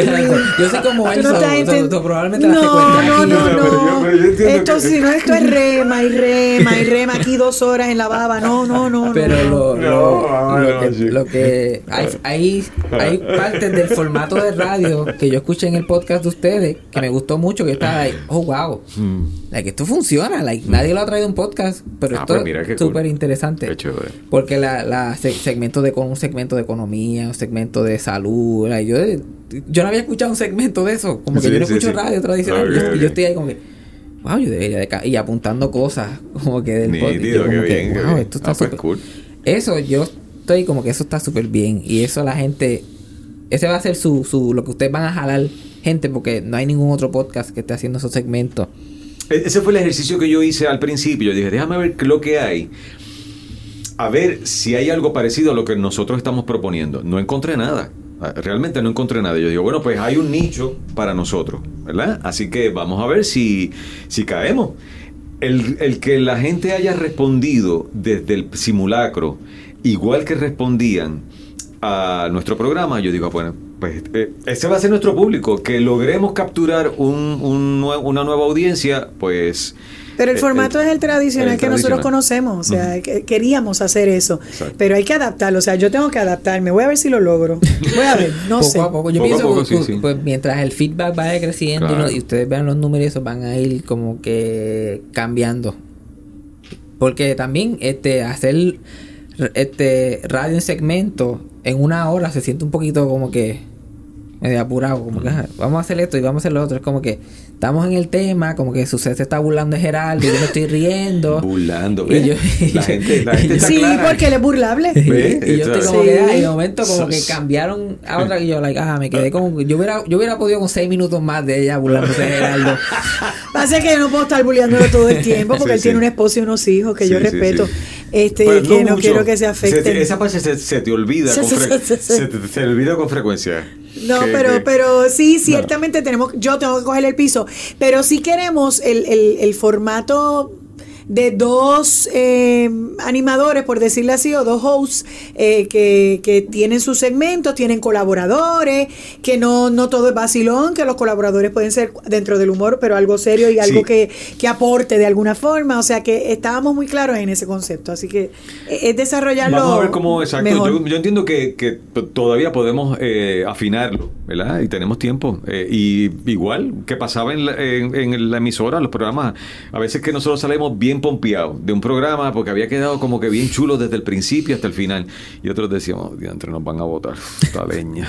Esto fue hoy. Sí, pero lo bueno de allá es que no se quedaba. La sí. radio, tú hacías el programa y dices, ya, nadie se acuerda de lo que se pasó. acordaba y, Y no se hable, no, no se diga nada de eso. Sí, decía, mira, mientras más revuelve, porque entonces a veces yo pasaban como dos o tres semanas y traías Y recuerdos. decía, de mira, algo. Suset, tú dijiste la semana pasada y yo, la, de eso, mientras más se revuelve, más apesta. más, más apesta, So, ahora, basta. so, ahora mismo los archivos de ese programa de radio, ustedes no tienen ningún acceso Bueno, a eso? tenemos, tenemos eh, en, el, en el simulacro fue que pusimos un... No, fue en el primer episodio. No, mentira. No, en el simulacro. En, en el simulacro pusimos un Pusimos un cantito, sí. Y tenemos, hemos, rescatamos... eh, Tenemos, pero poco, no bien tenemos poquito. mucho. ¿Tú sabes lo que era un MP3? Ah, pues, en, esa, en ese formato tengo un par de segmentos. no- yo no sé, tampoco tengo cinco años, cinco años. bueno, sí, pero de pronto, chacho, hay gente que tú dices. Yo no sé lo que es un Pero MP3. eso era lo que usábamos para grabar el programa, ¿Ah, que sí? era un formato. No era en beta, ¿no? En beta es televisión, mija. Ay, Dios mío, sí está, está- Y eso que estudió en el Sagrado. No era cinta, no era Nosotros cinta. dos somos sagradeños. Ah, Ah, sí. sí. Ah, mira qué bien. Yo también. Dios mío, ahorita hablamos. Pero varias generaciones después. Sí, ahorita. Varias. Bastantes. ahorita, ahorita te, te- ahorita pro- probablemente cuando terminemos el podcast te preguntamos de Kiles porque sé que cogiste clases con él. ¿Luna sigue todavía en fotografía? ¿Sigue? Yo cogí clases con Luna. Mira, diantre, pero eso es. Wow. Esa gente Sí. son. Este, Luna está bien preservada, entonces. Ella escucha. Ya ustedes se graduaron, ¿verdad? Sí. Ah, ok, Ah, sí, por eso es importante. Bueno, yo, Bueno. yo me fui, pero él se graduó. Cuidado, Freddy. Luna. Luna es buenísima. Ella me, me, me apretó los tornillos en la clase de fotografía, pero Gregorio siempre me ayuda. Ah, Gregorio. Gregorio fue profesor mío y est- estudió, estudió contigo. Sí, estudiamos Sí, juntos. Greg Muy buen profesor, de. Gregorio. Sí, Gregorio es profesor ahora en la profesor, universidad. pero es uno de los. Igual que Frankie y- Bracero, que Y tú trabajabas, tú estabas trabajando en televisión mientras tú mientras estudiaba en la universidad, sí. Empecé a la misma vez, el, el, el el primer año eh, mío de televisión fue el primer año de universidad. O sea que hice todo el bachillerato mientras estuve en televisión en la Me pensión. imagino que mirando hacia atrás es como que yo he tenido una suerte en la vida. Y además de eso trabajaba en una panadería en Isla Verde que se llamaba Tiffany Baker. Verdad, yo me acuerdo. Y yo, o sea, eh, eh, iba, hacía el programa, trabajaba en Tiffany, iba a la universidad y me dividía porque como yo tenía que trabajar para pagarme la universidad, pues tenía que tener todos mis trabajitos y mis cosas. Mira, así. yo no me Entonces, acordaba, es verdad. Digo, te- yo nunca te yo vi me levantaba a las 5 de la mañana a pero hacer sí. panes, papá. Eso es importante que la gente sepa, televisión no da para sagrado. Trabajar No. en televisión no da para Eso estudiar televisión en sagrado. Eso es así, eso es así. Piénsenlo bien. Bueno, tú sabes que yo fui estudiante de Sagrado, pero me quedé, no, nunca estudié. Yo me hice la matrícula, tenía mi tarjeta de estudiante, pero me llamaron para hacer, eh, estudian- eh, hacer la audición en el coro de la universidad por el programa de destreza, y cuando vi que me sobraba toda la beca y que me daban hospedaje, adiós Sagrado, me fui por la Yupi. Ah, y, no, y, no, y no estabas en el departamento de, de dramas. Tú no estuviste en el No, departamento. yo empecé en, en comunicaciones. Porque yo iba a estudiar en el Sagrado comunicaciones. Eso es lo que yo vine a estudiar de Mayagüez. Yo Tú, no vine a estudiar teatro. tú hacías teatro en, en la escuela y en Sí, Mayagüez. exacto. Mayagüez somos- yo soy de Mayagüez también. ¿También? ¿De qué Sí. parte? Yo Ah. soy de casi llegando a las Marías. Eso es básicamente. Ah, diantre, por allá. Pero mi, mi papá es del barrio Manantiales y es un poquito este más joven que tú y él me dice me como que cuando le comenté que iba a entrevistarte me dijo like yo lo conocía íbamos a la a la iglesia Sagrado Corazón Sagrado Corazón. y tú estabas en el coro En el coro de la, del Sagrado Corazón. ¿Y cómo se Ay, tu papá? Dios mío. y mi papá se llama Fabián Castillo igual que yo pero él Pues era- yo, yo creo que sí, porque los castillos son de... Bueno, había una familia Castillo en barrio Malezas o... o- o, eh, no sé si es Por en el ahí, barrio sí, Riondo, sí. en el barrio Riondo, que es de donde yo soy. Ese nombre me es bien familiar, hermano. Fabián Castillo y mi abuelo se llama Fabián Castillo Y seguramente se atendieron con mi papá porque mi papá era enfermero Ah, eh, en el hospital municipal y mi papá en la 348 tenía ¿Qué es eso de la 348? la, tres- la carretera La 348 carretera- es que la gente se, se- parece así- un, un- un programa de policía Ajá. No, pero la carretera 10 348 4, dame tu 10 20. Mira, dame tu 10 4. mi papá fue enfermero municipal del, del Hospital Municipal de Mayagüez por 32 años. Era, y estaba en emergencia. Él atendía los casos de emergencia. ¿Qué pasa? Eh, eh, como nosotros vivíamos en el campo, la gente no llegaba al hospital eh, de Mayagüez, llegaba a casa a arrancarse uñas, a atenderse los tajos. Mi papá vida. atendía, bueno, cuando mi papá falleció en la funeraria, la gente me enseñaba, mira que tú ves ahí. Y yo decía, nada. Me dice, así mismo me, me, me cosió la herida de un machete. El- los médicos le decían a mi papá, cósete este. Porque el- las costuras que hace. qué feo. Cósete ese. Cósete este.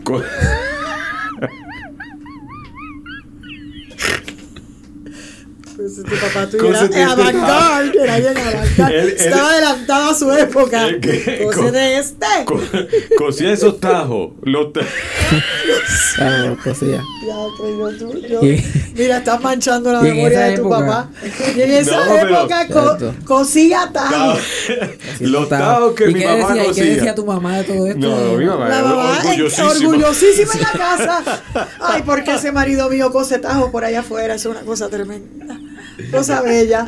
¿Y a qué se dedica Pues tu mira, papá? eh, Y este en la escuela traumado. Mira. ¿Y a qué se dedica tu papá? Mi papá, mi No, papá, no, no, de No, otra no. persona. Pero él ponía inyecciones, ponía suero. Ponía este, inyecciones. ponía, ponía inyecciones, ponía suero.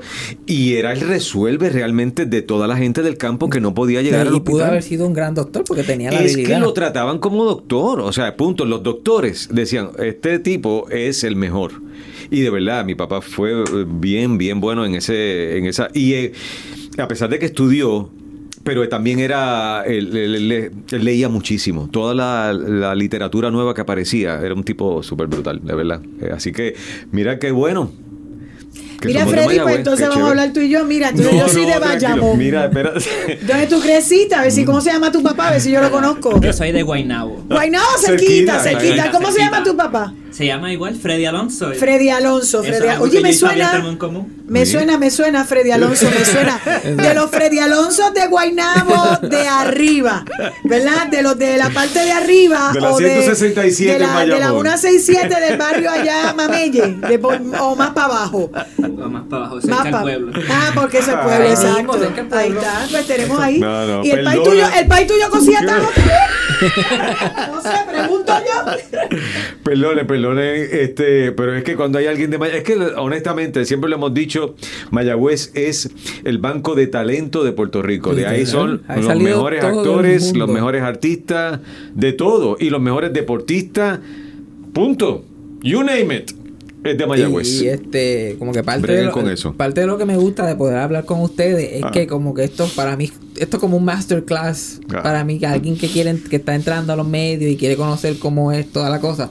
So, para mí, para mí fue bien difícil ir de Mayagüez, trasladarme al área metropolitana y como que crear mi propia vida por acá. Me imagino que en esa época era Igual. 90 veces más complicado. Porque él tuvo que venir en una carreta. No carreta, pero era la motor coach que había que venir y realmente yo fui el único de toda la familia que decidió. Y dice, pero ¿y ¿por qué si hay un... Estaba la San Germán y Mayagüez y mis hermanos habían estudiado en esos... ¿Por qué tienes que irte a la Yupia? Que la única razón para yo salir de casa era que periodismo no lo daban en otro sitio. Punto. Cuando me llega, mira, yo me gradué con, yo era presidente de la clase graduanda de la José de Diego en Mayagüez.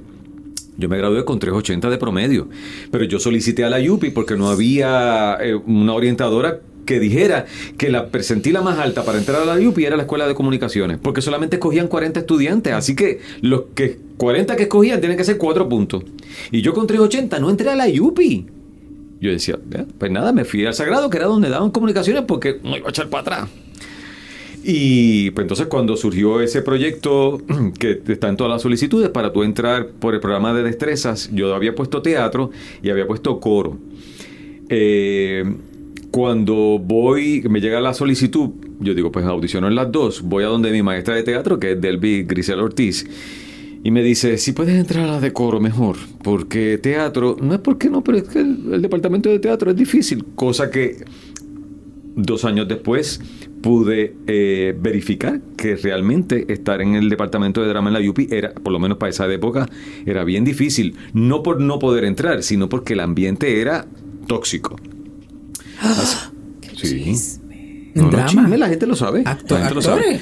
Sí, sí, sí, sí. En, e- en ese momento había unas situaciones bien difíciles. Ya yo las he contado en otro momento.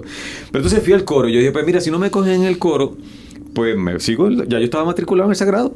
Pero me cogieron el coro y fue el primer año de Carmen Acevedo y recuerdo, audicioné y yo como, oh, que aquí me vacilan porque dicen que yo no sé cantar, pero yo... No, tú me- cantas, lo que pasa es que desafinas y eso un poco, pero. pero como que desafino. Bueno. Parece que nunca solista eh, tengo que necesito coaching.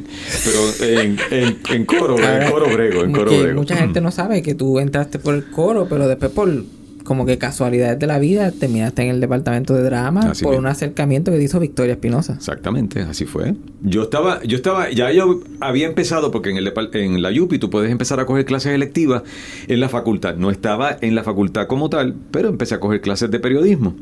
Pero yo lo que quería era convertirme en, en- en presentador de noticias. Esa era porque me habían dicho que mi voz, que si yo, era- yo, yo quiero ser, punto. Pero en, el- en, en comunicaciones, en la UPI, no había una clase de locución para preparar al, al- y yo no sé si todavía la hay. Así que lo más cercano era coger dicción en el departamento de drama. Pues cojo dicción en el departamento de drama, están buscando el protagonista, Victoria Espinosa, había hecho audiciones para Y buscar... le dio, le dio pena. No le dio pena, vio. Este muchacho me da el este muchacho es como de acomodo razonable. No, Déjame ubicarlo. no, me vio y le dijo a Cuca Mercado, yo quiero que él audicione. Me lo dice a mí, la profesora, y yo le digo, es que yo no soy del departamento. Y me dice que no tienes que ser del departamento porque esta obra no es del departamento de drama, es del humanidades y eh, todos los que quieran pueden participar. Ok, pero es que yo no, lo único que yo sé de teatro es la escuela superior. No importa. Fueron las audiciones, no fui. Y Victoria Espinosa se encocoró y le dijo, yo le dije que a ese muchacho que fuera, pero nunca me lo decía a mí, se lo decía a la profesora. Y la profesora me dijo, no fuiste a la audición y me hiciste quedar mal. Y yo le dije, pero es que no me interesa.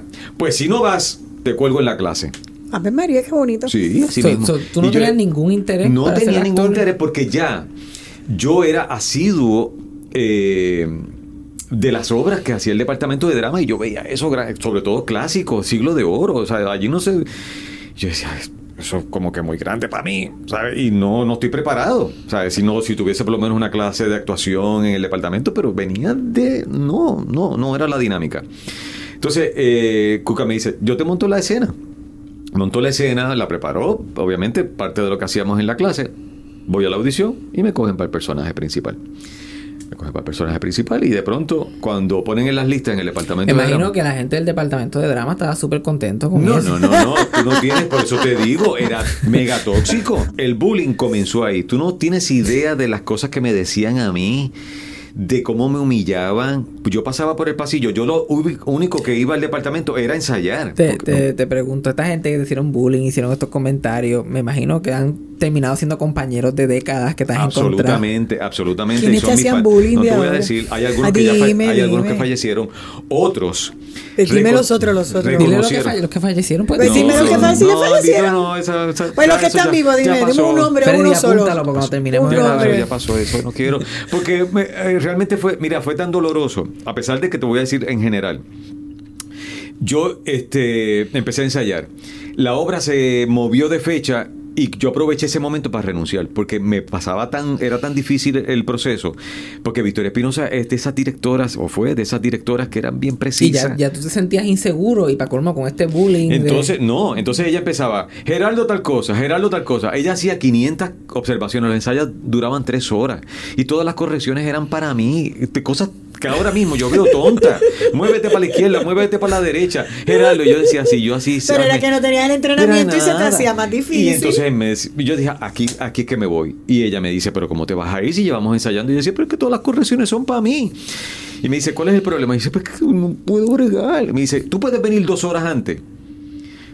Y le dije, "Bah, O sea que tus ensayos sí". eran de cinco horas. De seis horas. Uy, qué porque horror. ¿quién la llevaba a la casa? Yo, que era el único que Pero tenía eso era carro. por lambón. No, no, era el único que tenía carro. Ella vivía en Puerta de Tierra. Pues que cogiera guagua. No, pero tú sabes cómo la voy a una Victoria señora mayor. Victoria Además, yo me siento. yo Pero si- si era en esa época, Victoria era bien jovencita. No era joven. No, ¿Cómo que bien jovencita? Ya era mayor. Victoria murió a los noventa y pico de años. O sea, Oh ella era es mayor. verdad, Es verdad, que yo Ya tampoco tenía. sé Ya ya cogió el seguro social cuando le daba Sí, clase. sí, nada, sí. la cuestión fue que eh, hicimos la obra y curiosamente eh, solo dos personas, tres personas de la obra, era un elenco grandísimo, eh, tuvimos las mejores críticas, que no se supone que tuviésemos críticas porque esto era un proyecto universitario, no se supone que fueran, pero como era un reestreno de una obra clásica de René Márquez, El Sol y los McDonald, pues cuando salen las reseñas, la voz imponente de Gerardo Ortiz, su dramatismo y su cosa, y, eh, y recuerdo que uno de esos que falleció,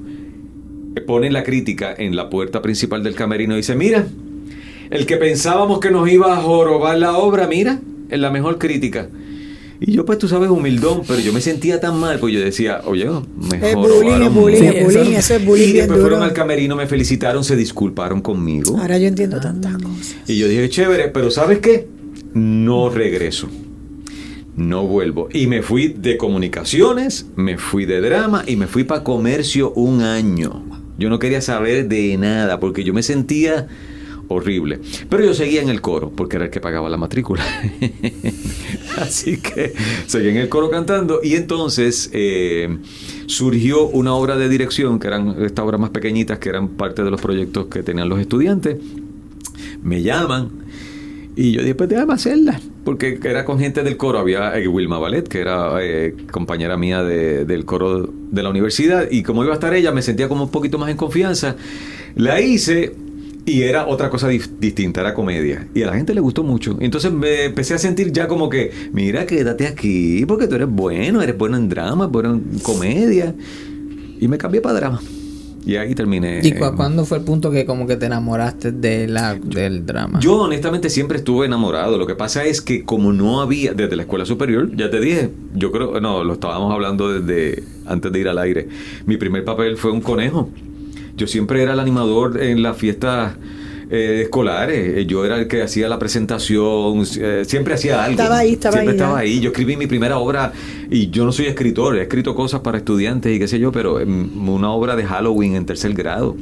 O sea que ya- yo Siempre estaba envuelto en eso. el... pero todo el tiempo la gente decía, teatro, pues, es que eso no se estudia, eh, tú vas a vivir de eso. Y yo tenía, toda la familia mía había estudiado 20 cosas, o sea, eh, eh, lo tradicional, finanzas, contabilidad, ingeniería.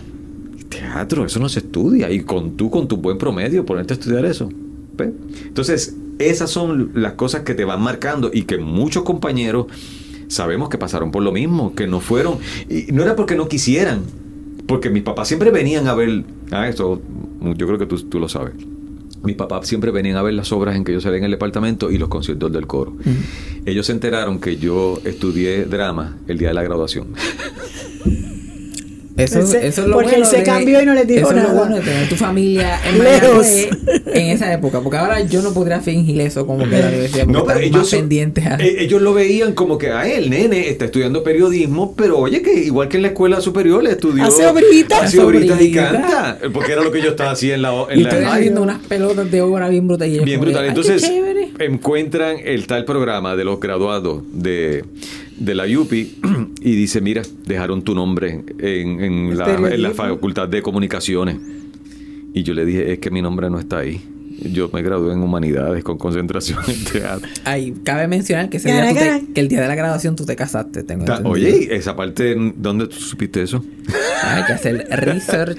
Teatre, este va ah, bien. El mismo pues sí, ese día. mismo Pero, pero día. para que tú veas lo que, lo que tienen en común ustedes y probablemente mucha gente que ha tenido la carrera que ustedes han tenido es oportunidades como que en el momento preciso, Sí, personas que han como que le han enseñado, ¿verdad? Porque una Norma Candal, una Victoria Espinosa, Chacho. que te vea y diga tú, ven acá, Sí.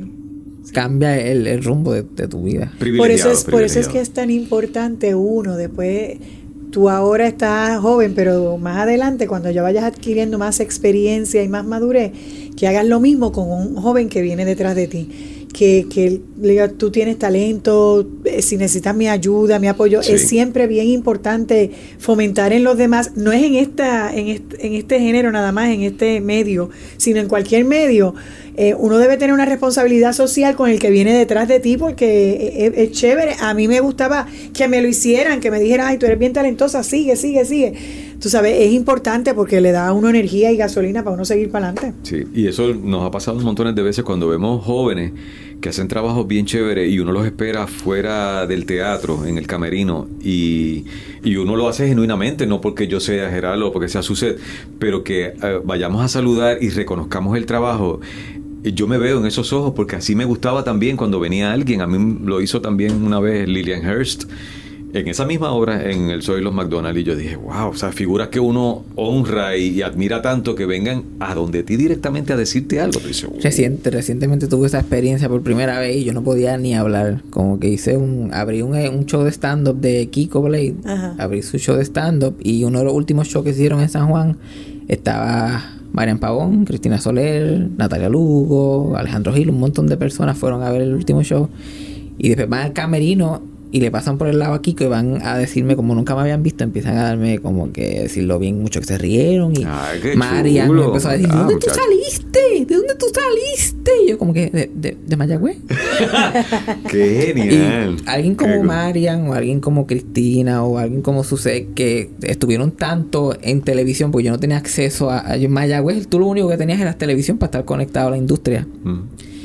Y uno ve tanta tanta Ahora. televisión y las personas esas- eh, las personas que tú ves se, se vuelven parte de tu ADN. Sí. Como que hasta en mi stand-up hay un poquito de Marian Pavón ahí. Porque de tanto que vi, hay un poquito de Cristina y un poquito de Suset. Es como, y ellos ahora me están diciendo a mí, ay, me, me gustó mucho. Y yo, tú no sabes ni cómo. Qué ni- chulo. y no hay forma de explicarle a ella como que eso. Yo traté y yo como que, en verdad, yo no voy a pelear porque ella, para ella, yo estoy aquí hablando mierda. lo han escuchado 90 mil veces. Pero sí eh, es uno no quedarse con lo de uno. Ahora mismo, si un joven, un muchacho más joven que tú empieza a hacer podcast y tú lo oyes y te gusta, que tú hagas eso mismo que hicieron contigo Claro. es bien importante. Porque le da a uno la seguridad, ok, pues voy, voy, voy bien, voy bien, voy bien, decidí bien, estoy bien. Sí, Sí, es- sí. este es el camino.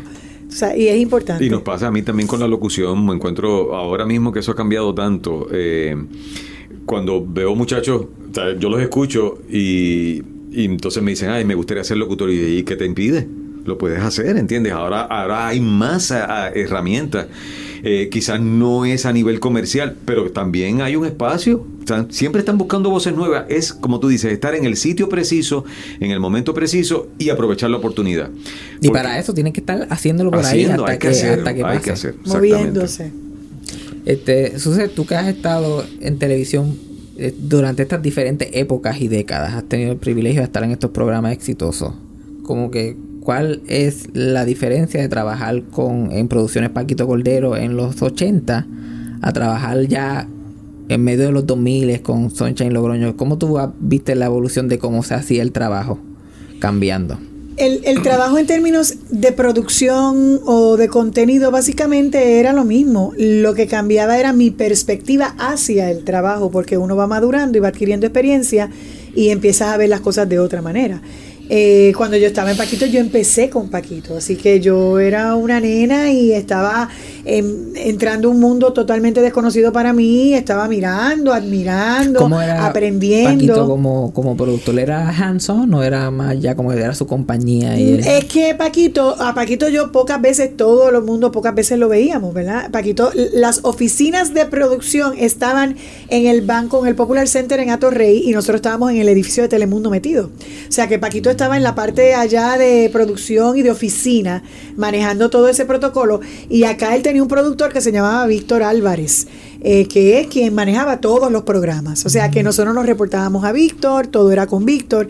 Eh, realmente Paquito era, por ejemplo, si yo quería un aumento de sueldo, si yo quería algo particular, pues entonces me reunía con Paquito.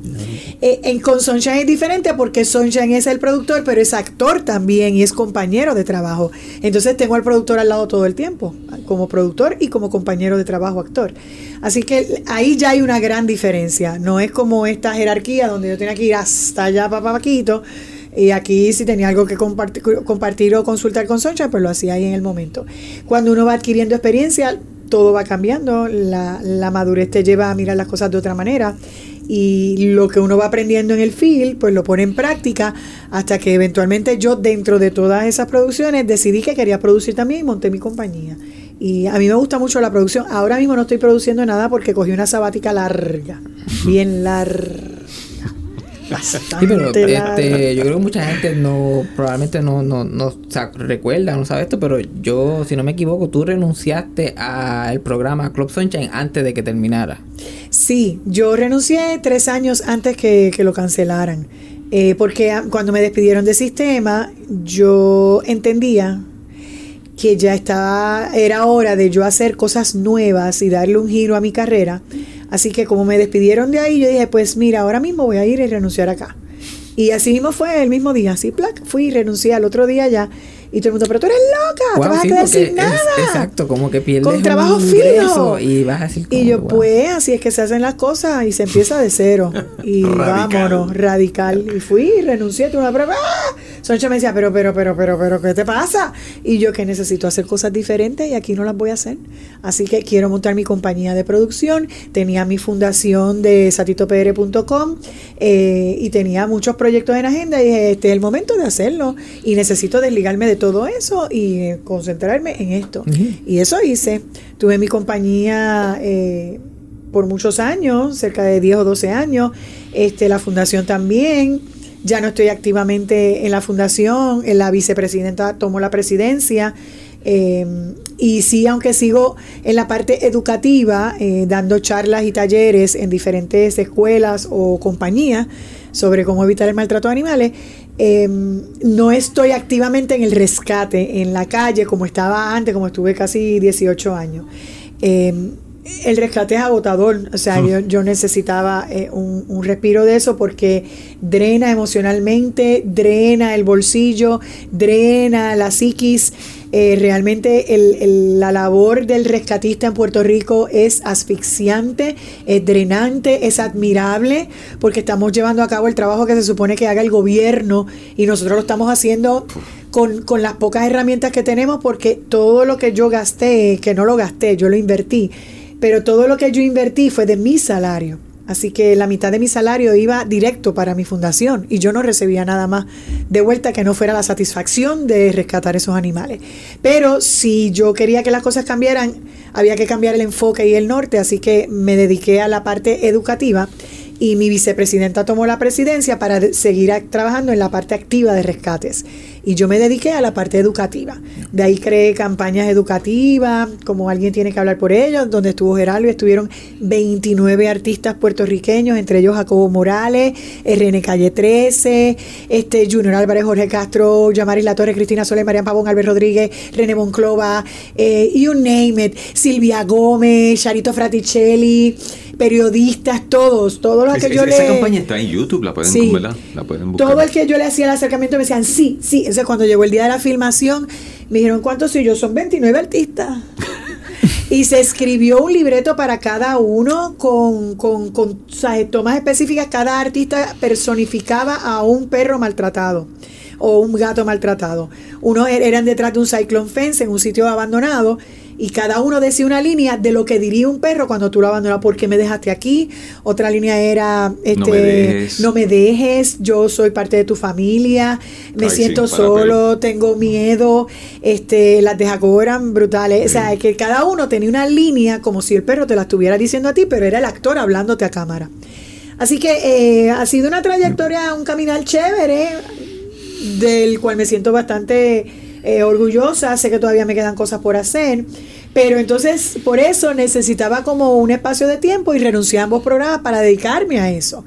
Ya eso tuvo su tiempo también y ahora, aunque sigo activa en la parte de lo que es los derechos de los animales, pero desde otra ventana, ¿verdad? No del rescate activo, sino de la parte educativa.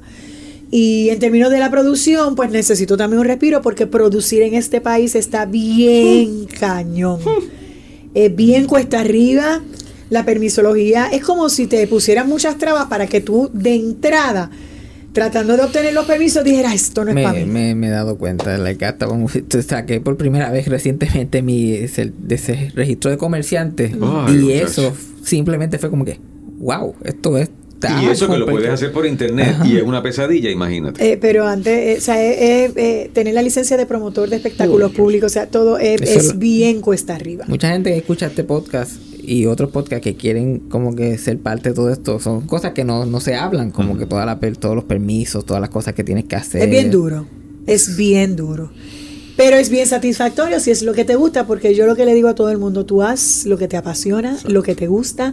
La, la meta no puede ser que seas famoso o rico, porque realmente eso no son metas, No, esos son exacto. adornos. O, o vete, Eh, vete inténtalo en Estados Unidos por lo menos. Sí, pero... eh, tienes un mejor, tienes un más, más break allá. Sí, bueno, y entre comillas, porque al igual que vas tú, van allá, van 7 millones más. Exacto, el que sigue. 95% de la población actual está desempleada Sí. actualmente. Sí. O sea, no lo queremos desalentar con esto. Lo que digo es que estés bien consciente. Lo que tienes que hacer es astuto.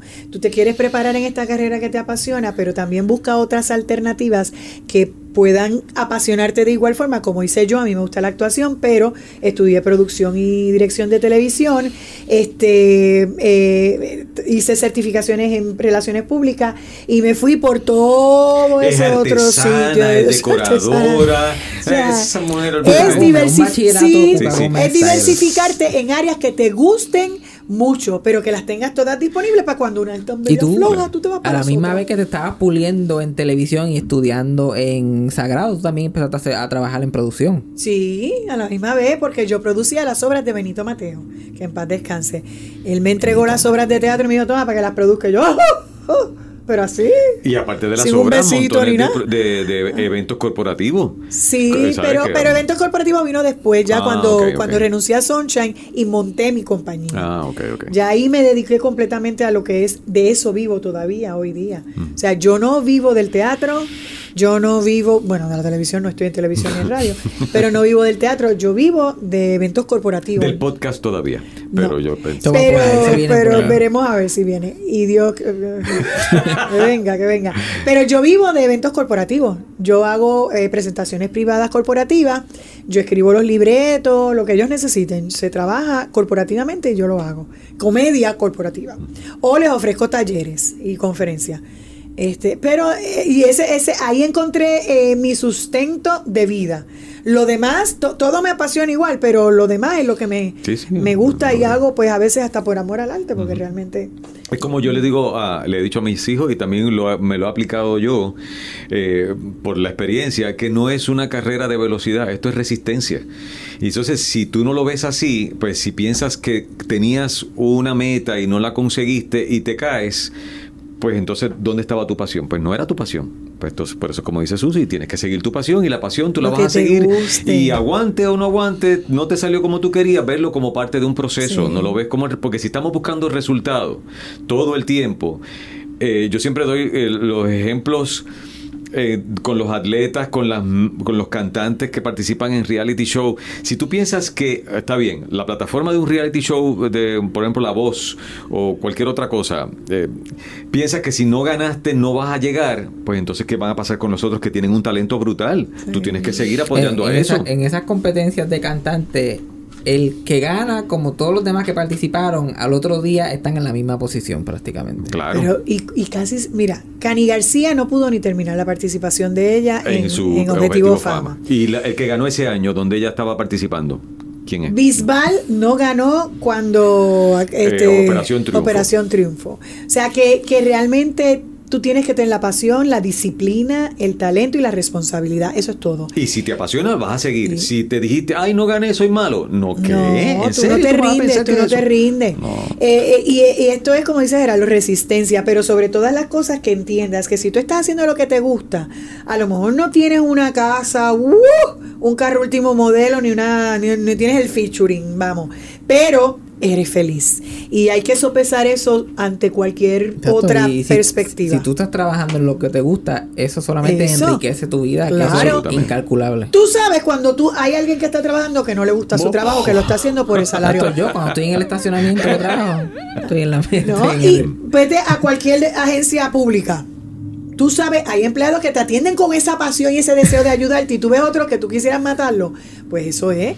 Este, Y y, nos y no, y no hay nada más. Vete a una tienda, un restaurante, a donde Ah, sea. Una recepcionista, tú llegas a la oficina de un médico y vienes a esa recepcionista y ya desde ahí que no te esboza ni tan siquiera una sonrisa, tú dices, ok, puede tener un día malo, pero ella es la cara de esa, de esa empresa, de esa oficina, debería tratarte, pero si te engancha el teléfono o te atiende bien, pero tú atiendes, ves cómo atiende a la persona que está en el teléfono, que todo el mundo está haciendo testigo, es que hay algo malo. O sea, si no te gusta, aparéntalo y si no, renuncia, porque le estás dando un mal servicio a la empresa en la que te contrató.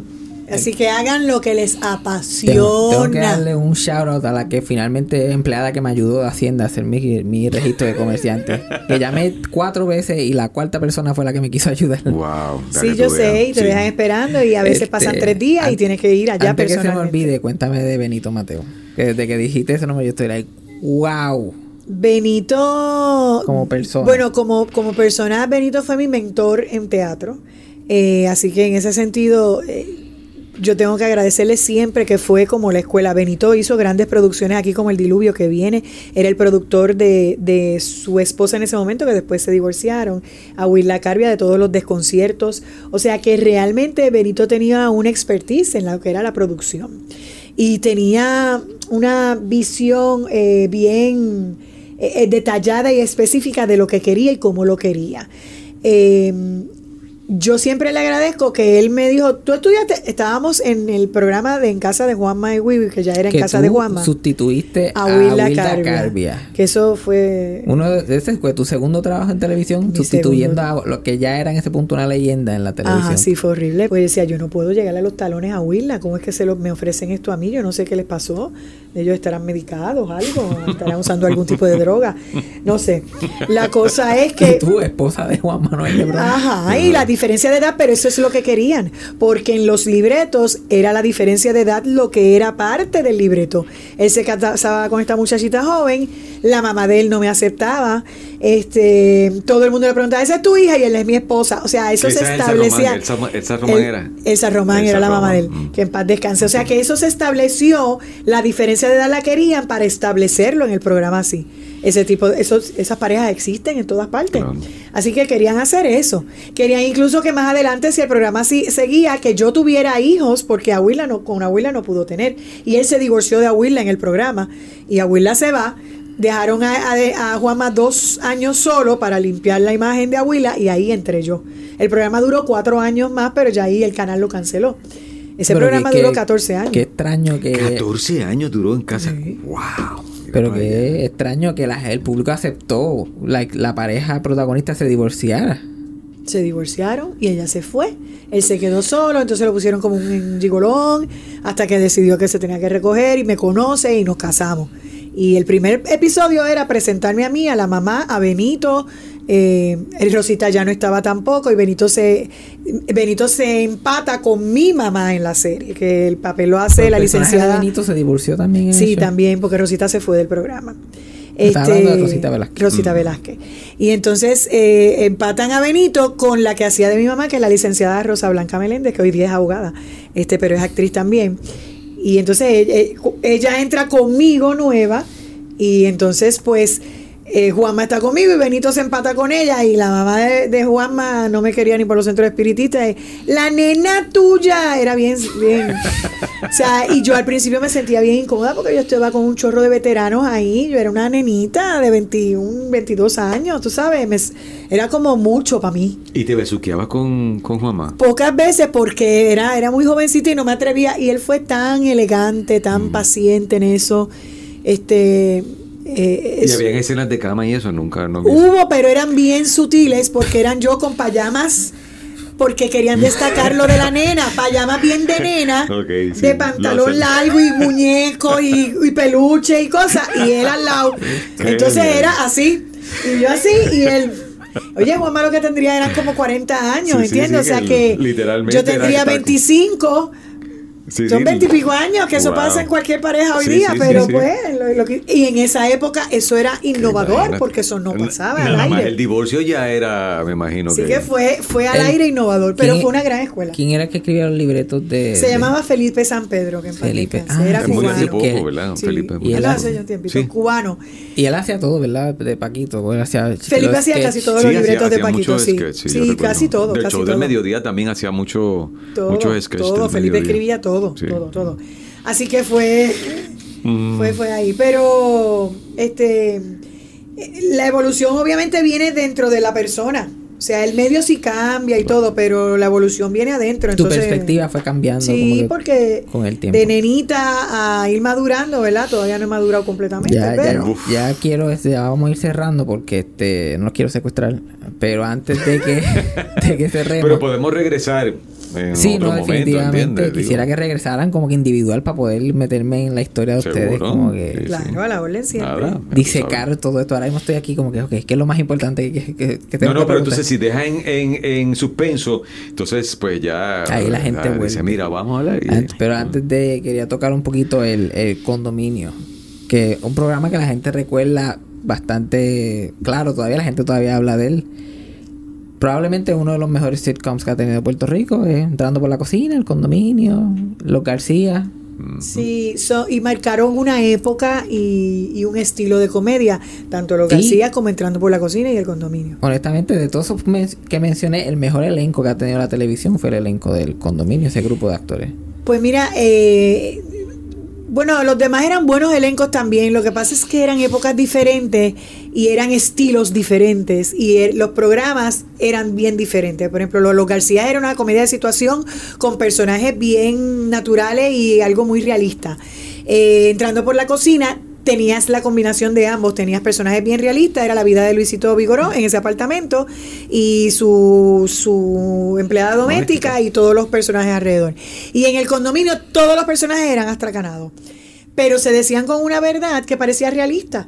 Entonces, eh, y, y era la historia de toda esta gente viviendo en el mismo condominio. O sea, que eran historias diferentes. Y yo creo que eran estilos diferentes. Eh, y, y todos tenían su, su moña, como decimos nosotros. Yo, yo, para mí el condominio, yo creo que tanto como en Entrando por la Cocina y los García y otras, algunas otras comedias, sentaron base. Eh, el condominio duró 10 años, yo nunca me acuerdo, 10, 2, 10, 11 años, 9 años, 10 años. Yo Bueno, nunca me acuerdo. en- entre Telemundo y Guapa, así más o menos, como ocho Sí. años. algo así. Eh, y hubiera durado más. Lo que Era pasa es que terminó por, por todo el pleito legal que hubo cuando de, nos fuimos de Telemundo para Guapa, en donde el productor que teníamos en Telemundo demanda a Guapa y a Sunshine acá, entonces ellos se enfrascan en esa eh, batalla legal que duró nada más que nueve años. y entonces Ah, porque se acabó. ¿Tú, tú crees que se acabó? se Bueno, acabó. La batalla legal, exacto. La pero- batalla legal se acabó. este, no, no, lo otro no se acabó. Este, la batalla legal se acabó. Eso va a vivir más que ellos. Y entonces hubo que cancelar el programa, porque como Tony Mojena ganó la parte del concepto del programa, pues eso no se podía hacer. Así que eso lo hubo que cancelar. Nosotros entramos como parte de ese pleito legal los actores porque peleando porque los personajes eran nuestros. Y estuvimos en ese otro pleito, porque el pleito, había un pleito por el concepto y otro por los actores, eran dos. Eh, eso fue muy interesante, ¿sabes? Yo aprendí un montón en el camino. Y, es- y eso también como que sentó precedente ese caso, porque en la Sí. televisión en Puerto Rico nunca se había Sí. como que velado eso de concepto y los personajes siempre habían sido de los actores, sin, sin ese- ninguna yo duda. creo que eso es el éxito mayor no, de... los personajes no habían sido de los actores, eran de los productores. Siempre. Este, lo que pasa es que no se dio esa dinámica. Por ejemplo, me explicó José Miguel Agrerot, tuvo todos sus personajes y él los hacía y no tenía ningún problema. Y si él los hubiera hecho fuera, no tuvo ningún problema. Pero como él se quedó siempre en el mismo sitio, Claro. no Exacto. hubo esa disputa. Sí, porque nunca se estableció No el hubo- precedente. El precedente lo establecieron lo ustedes. establecimos nosotros porque es el personaje, el, el- el personaje es de quien lo cree y quien lo crea es el actor. Entonces el pleito era que si era una cuestión de legalidad, que si era work for, work for hire, porque eh, Tony Mojena era el productor en Telemundo, pues él era el dueño. Él pagó al libretista, el libretista creó los personajes, pues esos personajes le pertenecen a él porque él pagó por ese trabajo. Pero la batalla fue, él pagó por ese trabajo, pero la interpretación que yo le di a mi doña Soto, otra actriz la pudo haber hecho de otra manera diferente. Y no iba a ser nunca la misma doña Soto. Por lo tanto, la interpretación y creación es mía. Porque yo le di vida a esa doña Soto. Otra actriz hace otra doña Soto. Y ahí entró toda esa dinámica de nueve hermosos años en, en deposiciones, en pleitos. Eso es una cosa del más allá. Eso fue del más allá. Sí, pero pero yo, se eh, acabó por eso, claro. porque el programa hubiera durado 10 años más Oh, fácilmente. seguro. Además, en la manera en que ustedes lo fueron evolucionando, yo fui parte era de los act- actores invitados porque las historias se fueron construyendo. Y, y fue rico, porque entonces cada episodio tenía una situación distinta, iban evolucionando, los personajes estaban tan bien construidos y, y cada actor, El, bueno, eh, son el los humor era basado en personajes, en que tú conocías a estas Claro. personas y tú sabías cómo ellos reaccionaban a todas estas cosas. Y habían episodios que se tocaban cosas bien serias. Y se tú terminaba sentías- llorando. Y tú Sí. sentías, a mí nunca se me va a olvidar, uno de los capítulos, que esto, esto está top 5 del condominio, el capítulo de, del muchachito joven que coge de boba a Doña Soto y termina llevándose el cheque de seguro social. Eso estuvo brutal. Ah, Yo me acuerdo ver ese episodio y yo Y, la- y yo terminé, y yo lloraba de verdad, o sea, digo, ese es mi trabajo como actriz, pero me daba una pena. Y yo hubo otro en donde Argüelles se confabula con dos o tres más, no me acuerdo quiénes eran los otros, para llevarse a Wendy. Porque No soportaba el- no lo soportaban y entonces, eh, pero para hacerlo legalmente, por ejemplo, hicieron como que el perro mordió a alguien que era embuste, yo creo que fue al pidio. Ese episodio está en YouTube, si alguien lo quiere Sí. ver, como que... Pues, está y, lo mordió y entonces llamaron y entonces vini- vinieron la perrera y se lo llevaron porque había que cuarentena, todos los procesos como eran. Y la doña atacada llorando en el lobby cuando la ven todos destruida eh, y le- él- ella les explica a ellos por qué él es su vida. Este, que ella se siente sola, que su hija está en Nueva York, su hija no la atiende. Ella siempre la justificaba porque trabajaba mucho. Pero entonces los demás empiezan a decir, diablo, es que no la atiende, no se ocupa. Ahora, y van entendiendo lo que representa el perro, lo vuelven y lo traen. Tú sabes, o sea, que, que habían episodios que uno hacía... Sí, sí, sí, "Gulp". sí, sí. O sea, pero eso era la, eso era el condominio, eso era lo chévere del que, condominio. que, que a ustedes les gustó ese proyecto para ustedes, ustedes sabían en el momento que lo estaban haciendo, like, wow, esto, esto es otra cosa. Sí, esto- sí. Que Realmente eh, lo disfrutamos muchísimo todos, que, todos. que cuando tuvo que acabar, tuvo que haber sido un episodio difícil. El último episodio fue bien difícil y fueron muchos compañeros a apoyarnos. Lo hicimos con pu- siempre lo hacía con público, pero ese día el público eran compañeros y fue- familiares. yo- aquí datos este, que nadie me pregunta, pero eso fue en junio del 2005, el Sí. último programa Wow, del condominio. vaya. Fue bien difícil, fue bien difícil porque era un mal sabor, porque había que Por acabarlo razones, por, por, por La las razones que era, la fuerza, era, era un gran mal sabor. Sigue Sí. siéndolo. Sí, Pero sí. fue tremendo ese, ese último episodio, la que Sí. lo hicieron bien, como que podían irse, como que podían decir, tratar de irse más, ah, este tipo, como que tratar de tirarlo a, a lo que no. estaba pasando, pero le hicieron Y justicia a no los siempre personajes. hay Sí. oportunidad de cerrar. Se justificó. Claro. Y, y que no siempre hay oportunidad de cerrar proyectos que son importantes para ti de una manera digna. Porque yo creo que era lo menos que se podía esperar, ¿verdad? Cerrarlo de esa forma, no como otras cosas que terminamos y no hay oportunidad de despedirse del público. Tú nunca tuviste Ese- oportunidad de despedirte de sin estrés. O sea, eh, yo tampoco, pues, porque, ¿sabes? Son cosas que es Ese incómodo. monólogo de René como Lolo al, al final de ese último programa. Sí, Sí. sí, sí. Wow. Fue muy duro para nosotros, eh, pero pues... Después hicieron el casco de San Juan. Y eso no, no funcionó. No funcionó, verdaderamente no funcionó. Tuvimos un par de meses, pero no. El público estaba tan identificado con los personajes del condominio y estábamos haciendo cosas bien diferentes. Pero no, no había forma. No había forma. No, no, después de algo tan grande así, había que coger una pausa y todo el mundo irse para su casa y no tratar, claro, yo entiendo a Sunshine, él quiere, eh, tú sabes, te- eh, abrir un espacio y un, crear un taller de trabajo, pero había que darle un break Sí, a todo también eso. era a- como que un poquito no muy realista, que ellos se odiaban, pero siempre caían en el mismo sitio por casualidad. Todos se fueron para el viejo San Juan. Sí. Tú sabes, no, no hubo forma. No hubo Bueno. forma, no, no. Pero el condominio siempre será algo bien importante en la carrera de todos nosotros. Yo, yo digo que es el mejor elenco que tuvo la televisión porque ah, todos los demás elencos que mencionamos son unos elencazos de siete pares, que es lo que necesita un show, especialmente puertorriqueño, que a veces el libreto y otras cosas no están, pero el elenco es parte esencial. Pero tenías este elenco que eran teatreros de siete pares, todos, la mayoría de ellos, todos habían tenido su propio... Todos. Todos podían hacer el lead de su propio show Sí, en ese, en ese espacio. Sí, incluso se vislumbraron spin-offs del mismo condominio con los personajes. Por ejemplo, Brenda Q con Cari, este, hacer un spin-off de ellas, eh, viviendo, eh, el spin-off era ella en su casa cómo era el manejo y todos los clientes y la cosa. El mío, eh, de cada uno, pero eso nunca llegó a pasar, así que... Eso es algo que tú harías. Sí, con Doña Soto, punto, sí. Doña yo, Soto. bueno, Doña Soto yo la usé en Locas de Atari en la noche lo- encima. Sí, pero ya como que los sitcoms en Puerto Rico no. Yo no sé qué están- pasa, no no, sé, no, con- no, y- se y hacen tan tan- chéveres que son. Sí, y tienes tantas posibilidades y más. Pero es que son caros, en, son caros. En Puerto Rico, pues fueron los verdaderos éxitos, éxitos de, Sí, de sí. la televisión, han sido los, los Sí, sitcoms. cierto es. Pero salen caros para el canal y acuérdate que los canales no, no quieren gastar chavo. Bueno, pero ya no, no, los- no los ato más. Voy a tener No, que. Gracias, No, Fabián. mano, de verdad, gracias. Esto ha sido, cool. ha sido chévere porque es hablando con un pana y ha sido encantador. Y, y gracias. que de pronto nos llevas a cosas que han pasado que uno las, las olvida, ¿sabes? De verdad, honestamente, uno como que están ahí ya, la hicimos y de pronto, qué sé yo, de pronto es como volver otra vez a. gracias, wow. gracias. Y Gracias. recordarme a mi papá me gustó mucho, ¿sabes? Son cosas que a veces uno. ah, tocan, tocan. Gracias por eso. Y qué bueno que eres de Mayagüez. Eso. Ya estoy. cua- ¡Sas! Lo Pero, mejor. ¿regresas a Mayagüez de vez en cuando? Sí, ¿Cuánto siempre voy porque mi mamá sigue allí, siguen mis hermanos y todo, este, pero siempre voy y ya, ya no me quedo. ¿sabes? Voy y regreso el mismo día porque Sí, igual.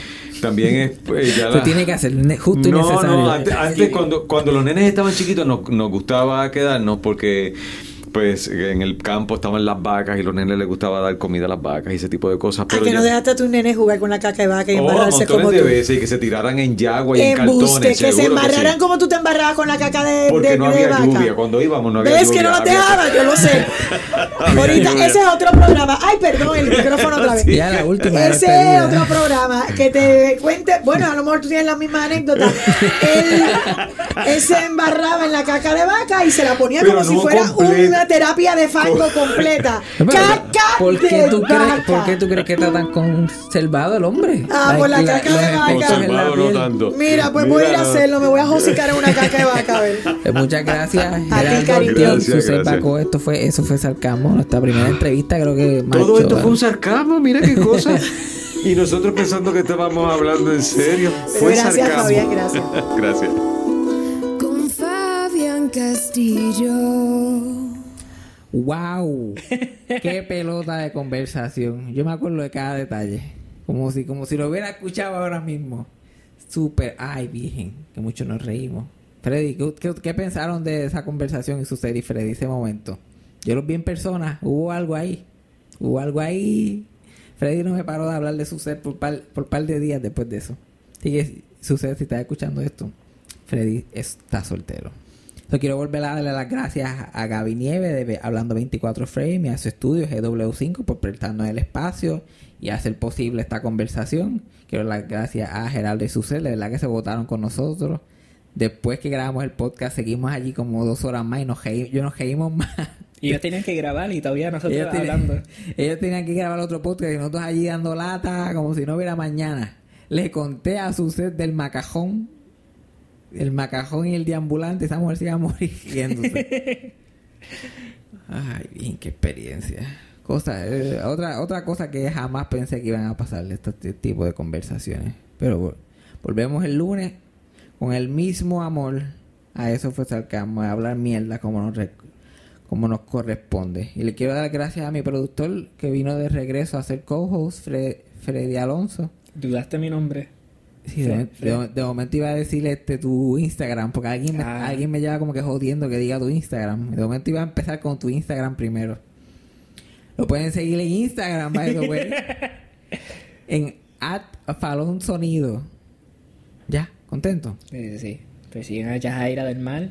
También a Yajaira Además, que aunque no estuvo en este episodio, lo editó con el mismo amor. Y la escuchas cantando. y la escucharon cantando. Así que ella como quiera estuvo muy involucrada en todo y regresa, van a regresar a escuchar su voz la semana que viene. Así que pendiente que por ahí viene la saga de mi pobre tobillo. Eso fue Sarcasmo con Fabián Castillo. Producción, edición y tema musical por mí, Yajaira del Mar. Co-creado por Freddy Alonso y escrito por Fabián Castillo con material adicional por Javier Carmenati. Síguenos en las redes. Yo soy Yajaira del Mar en todas las redes sociales y pueden conseguir a Fabián como Fabián Castillo en Facebook y Fabián Castillo PR en Instagram. Gracias por escuchar. Hasta la próxima. Eso